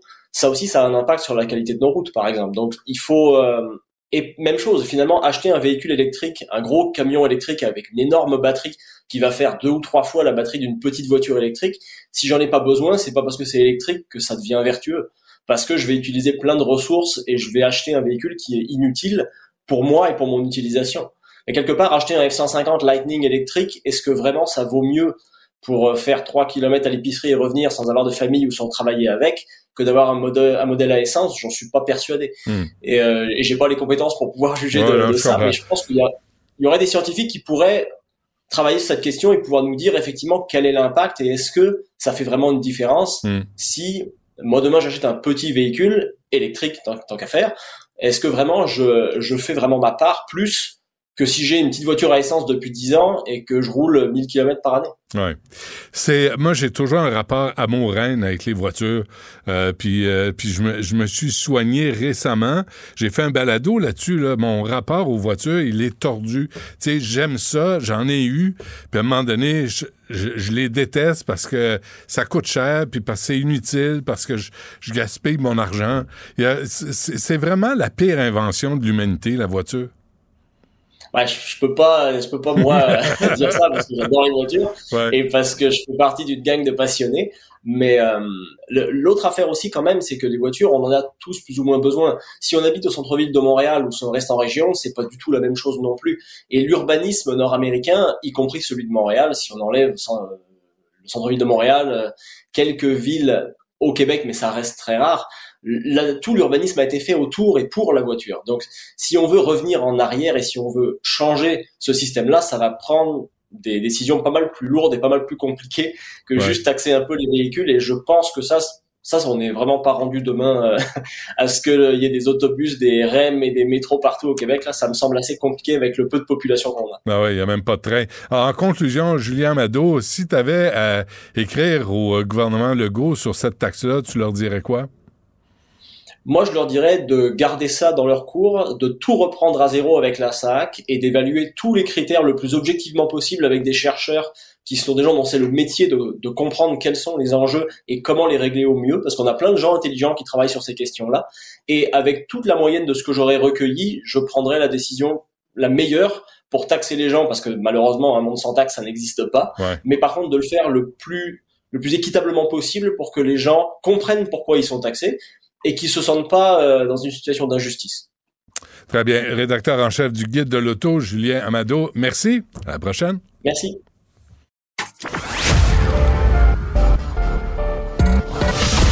Un gars du peuple qui monte au front pour le peuple. Le Robin des Bois des temps modernes. Du Trisac. Sexe audio avec Anaïs Gertin-Lacroix. Anaïs, bonjour. Bonjour Benoît. Ça, ça me fait peur. Quand tu arrives avec des bidules, des patentes, ça, ça me, ça m'angoisse un peu. Le drip stick, what Le drip stick. What is this? Ouais. Il y a eu 50 Cent avec son Magic Stick, hein, chanson composée dans un avion en 20 minutes environ, qui l'a quand même rendu euh, une vedette internationale. Et il y a le Drip Stick. Euh, dans les scènes euh, où on voit de la sexualité au cinéma, Benoît, très souvent, bon, il y a un rapport sexuel, règle générale, là, c'est romantique, il y a la musique, là, après le rapport sexuel, les deux sont enlacés. Il y a certaines choses qu'on ne voit jamais, comme la fille qui court pour aller uriner parce qu'elle ne veut pas avoir d'infection urinaire par la suite ou encore parce que s'il n'y a pas de préservatif, parce que souvent, ben, on peut être en couple ou peu importe, donc on va euh, stériler à mettre, prends ce que tu veux, une pilule, mais on porte plus le condom.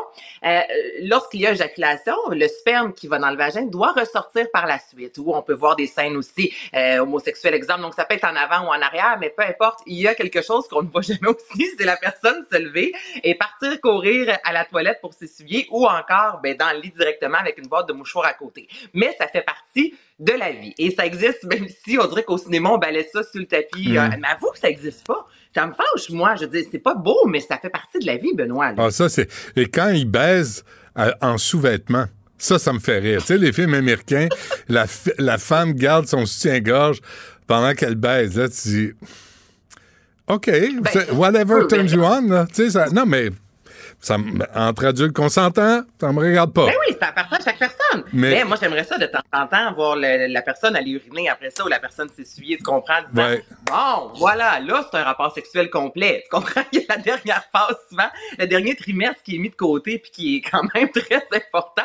Donc, le fameux drip stick, Benoît, c'est une femme qui a inventé ça et c'est un bâton, en fait, qui va absorber euh, le sperme. OK? Donc, tu peux soit le garder évidemment dans la chambre avec toi, aller dans la salle de bain, mais au lieu d'attendre littéralement que, le tout euh, fasse sa sortie, c'est un bâton, ça ressemble un peu, ça a la forme d'un tampon. Puis moi, je connais euh, des, des filles, entre autres, qui, après un rapport sexuel, mettent un tampon pour éviter que le sperme coule littéralement entre les jambes. Mais encore là, c'était pas la bonne grosseur de tampon. Sortir ça, Benoît, quand c'est pas, quand c'est, on n'a pas assez absorbé, là, c'est ultra douloureux. OK? Donc, le drip stick, c'est euh, un, un- bâton que l'on insère dans le vagin. On, on tourne, en fait, pour aller absorber tout le surplus. Et c'est- ça te permet, en fait, de te sentir, euh, de ne pas avoir cette crainte-là que, que, que ça puisse euh, ça- sortir, couler pendant un certain temps. Mais ça n'a rien à voir avec la contraception, là. Non, il y a absolument rien de. Non, non, c'est pas une contraception. Là, c'est une fois qu'il y a eu un rapport sexuel. Si on a de- du sperme en nous, puis on n'est pas à l'aise avec ça, on n'est pas confortable de prendre des papiers de toilette, du Kleenex, peu importe.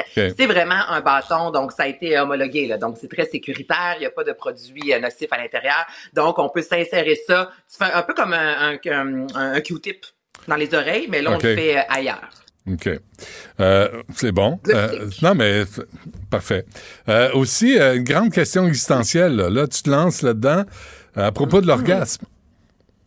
À propos de l'orgasme, on, on s'en a parlé, toi et moi, en deux ans, là, on sait que l'orgasme, ça fait du bien. Donc là, c'est bon pour le corps, ça nous permet de, de libérer le stress, ça nous permet de bien dormir, ça vient aussi libérer l'hormone du bonheur. OK? Et là, il y a des spécialistes qui se sont posé la question, OK, je peux bien comprendre que ça te rend heureux, mais combien de temps que ça te rend heureux? Tu comprends? Parce que manger du chocolat aussi, ça peut te rendre heureux, mais tu peux être bête 20 minutes après, une fois que la palette est finie. OK? Donc là, pour le rapport sexuel, ils voulaient savoir combien de temps les- vont durer les bienfaits de l'orgasme sur notre organisme, sur notre corps. Donc, ils ont demandé à plus de 215 personnes, toutes origines confondues, de tenir un, un calepin euh, vraiment le très strict avec les rapports sexuels, sachant, OK, vous avez un rapport sexuel, comment vous vous sentez, exemple, le matin même, la soirée, le surlendemain, pour essayer de voir combien de temps Mm. ces gens-là, règle générale, se sentent plus heureux. Et là, à l'avenir, quand quelqu'un va vous dire, je suis doué pour le bonheur, ça se peut que tu dises, oh, selon moi, toi. OK, dis-moi un chiffre. Combien de temps tu penses?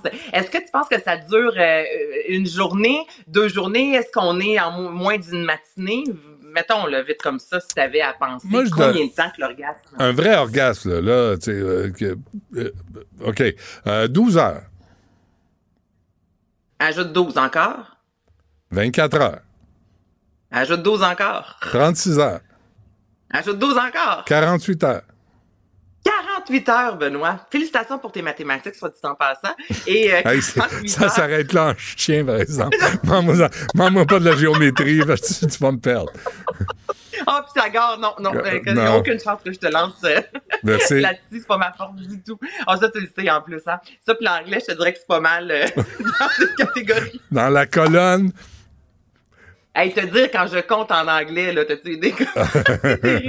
Donc, alors 48 heures, Benoît, c'est la durée qu'un orgasme peut avoir sur notre mental, sur notre euh, sensation de bonheur. C'est quand même puissant, quand on dit que l'orgasme, ça vient vraiment t'ébranler tout le corps. Tu vois que jusqu'à 48 heures, ça peut euh, être bénéfique plutôt pour soit un couple ou euh, toute seule si on s'offre du plaisir. Ben oui. Mais il y, en a qui chicanent après. Il y en a qui ont, qui ont l'air bêtes, là. 48 heures. C'est aléatoire, non? Ben là, oui, autant même qu'il y a des, il y en a qui ont l'air bêtes avant, puis qui font justement ce fameux sexe-là de réconciliation. hey, honnêtement, c'est bête pendant, là, trouve un autre partenaire, là. Il y a comme des limites à chicaner. Ouais, à tu moins que ce soit ça que tu désires, là. Là, ça, c'est ça. Ah, ah, ça, ça se peut.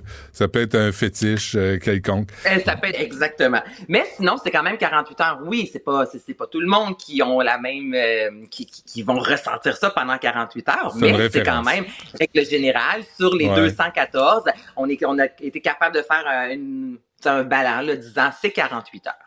Ça serait Donc, intéressant. selon moi, si t'as du sexe euh, samedi matin, lundi matin, tu vas être, euh, être bien heureux de rentrer travailler. avec une banane d'en face euh, pour euh, travailler. Moi, la semaine prochaine, il faudrait qu'on se parle de l'effet de la grève sur, sur, la sexualité des parents. Quel effet, quelle sexualité? Bon, c'est fait. La chronique est finie. La chronique est faite. T'as répondu. ah non, mais, mais moi, je pense que ça, là, bien plus que, ouais, faut que je l'amène à, à job ou euh, faut que je, je fasse du télétravail. Bien plus ça que, que tout le reste, l'effet négatif de la grève sur le- le- l'humeur des parents. Ben, c'est sûr, Benoît, puis on est en fin d'année. Hein. Tout le monde a le trou de cul en dessous du bras présentement. Non, mais c'est vrai, le mois de décembre, on est bien excités de voir euh, Noël arriver, la fin de l'année, mais en même temps, il y a un stress qui est là, tous les fameux cadeaux, là, tu dis, faut, tu sais, on, on- tout le monde s'en va en vacances. En plus, c'est vrai, souvent, on se brûle au boulot pour pouvoir ne pas penser au travail rendu en vacances. Et, et là, ça n'a aucun rapport, évidemment, ça n'a aucun rapport plutôt euh, par rapport à les profs en soi et tout le personnel enseignant. Mais c'est sûr qu'avoir ses enfants à la maison, ça dépend de l'âge aussi. Mais je pense à un Albert, moi, qui un 20 minutes là, solo, là, c'est fantastique. Mais après 20 minutes, tu sais, il peut pas, euh, Non, non. il peut pas le mettre devant un film, là, tu comprends, là, Ouais. c'est pas encore ça, ça. Là, il faut des activités. Il faut que tu ailles jouer dans la neige. Il faut que tu fasses des petits gâteaux. Là, moi, tantôt, je m'en vais faire des euh, biscuits en pain d'épices. Donc, c'est sûr que à la fin de la journée, Ah, c'est- Ils ont mieux, puis j'ai chaud, tu comprends Ah je Mais je suis pas la seule, je parle à plusieurs amis qui ont cette réalité-là. Et la fin de semaine, on se met en mode, les enfants sont avec nous, on est à la maison, c'est un beau temps famille. Mais c'est sûr qu'en semaine, tu essaies de travailler, tu as les enfants, je peux te garantir que le soir, quand tu te couches puis que l'enfant dort, puis tu as un 25 minutes devant toi, c'est pas nécessairement la sexualité que tu penses. là. Non, c'est ça. hein. Puis en passant, euh, après, euh, euh, comme la neige a neigé de Nelligan, la phrase poétique du Québec, c'est avoir le trou de cul en dessous du bras. Vraiment, ça, c'est, à, à- à- à écrire dans un recueil de poésie euh, euh, très euh, québécois. Ça n'a pas encore fait son entrée dans le dictionnaire, hein. Faudrait regarder ça Il y a, il y quelques mots de même là, sur lesquels on devrait euh, travailler pour les populariser. Euh, bon, ben c'est tout pour cette semaine, toi? Ben, c'est tout pour aujourd'hui, Benoît. Bon, ben, parfait. Je m'en Là- vais faire mes biscuits en d'épices. ça c'est excitant. tu sais quoi faire en fin de semaine si t'as envie d'être heureux lundi matin? Ouais, fa- finir les boîtes, euh, finir, euh, je- je- vraiment, je ton déménagement, toi, ça fait 25 ans, on dirait que tu déménages. Non, non, non, non, non, j'ai déménagé il y a quoi, deux semaines? Mais trois semaines Ouais, mais peut-être? avant ça, t'étais dans une boîte, là, t'es encore dans les boîtes? Non, non, mais on Mais C'est parce qu'il y a, tu sais, l'essentiel est fait. Mais il y a toujours des sacramouilles de, de boîtes ici et là qui sont Mhm. remplies au tiers. Puis là, tu dis, OK, ça, je vais tout sacrer ça au vidange. Tu sais, à un moment donné, là, Ouais, on sait pas trop mettre ça. L'environnement va aller se promener, puis euh, je vais sacrer ça au vidange. Puis, euh, puis tant pis pour les générations à venir. Je, je- je suis un peu rendu là, moi, dans ma, dans ma, ma- mon approche euh, déménagement. En tout cas, bref. C'est le fun pour ta famille, ça, Benoît? ben, c'est le fou, regarde, ils iront travailler, ils feront comme moi. C'est tout? Parfait. Merci. Ah, On se reparle hey, la semaine Ben, prochaine. lundi. C'est la dernière de 2023, là. Fait que euh, Ouais. je, je m'attends à des trucs de sexualité du Père Noël, du lutin, de la fée des étoiles, puis euh, tu sais, vraiment un thème. De Mère Noël, la poudre de lutin, je vais tout faire ça. Super. OK. Merci, Anaïs. Bonne fin de semaine. Merci. Bon biscuit. Euh. J'ai hâte de voir la forme de Oui. ces biscuits-là, moi. Je suis pas sûr. OK. Hey, merci. Merci à Jean-François Roy, à Tristan Brunet-Dupont, c'est ça? Euh, Flavie, qui est euh, avec nous. C'est quoi le nom de famille de Flavie? Boivin Côté. Hey, choisissez un prénom. Choisissez un nom de famille. Là, je taboute, là. Florence Lamoureux, euh, Olivier, Marianne Bessette, euh, André Sylvain Latour, un peu. Pas bien. Quand il décide de se lever les pieds pour travailler, mais pas plus que ça. Yasmine Abdel Fadel suit à l'instant. Cube Radio.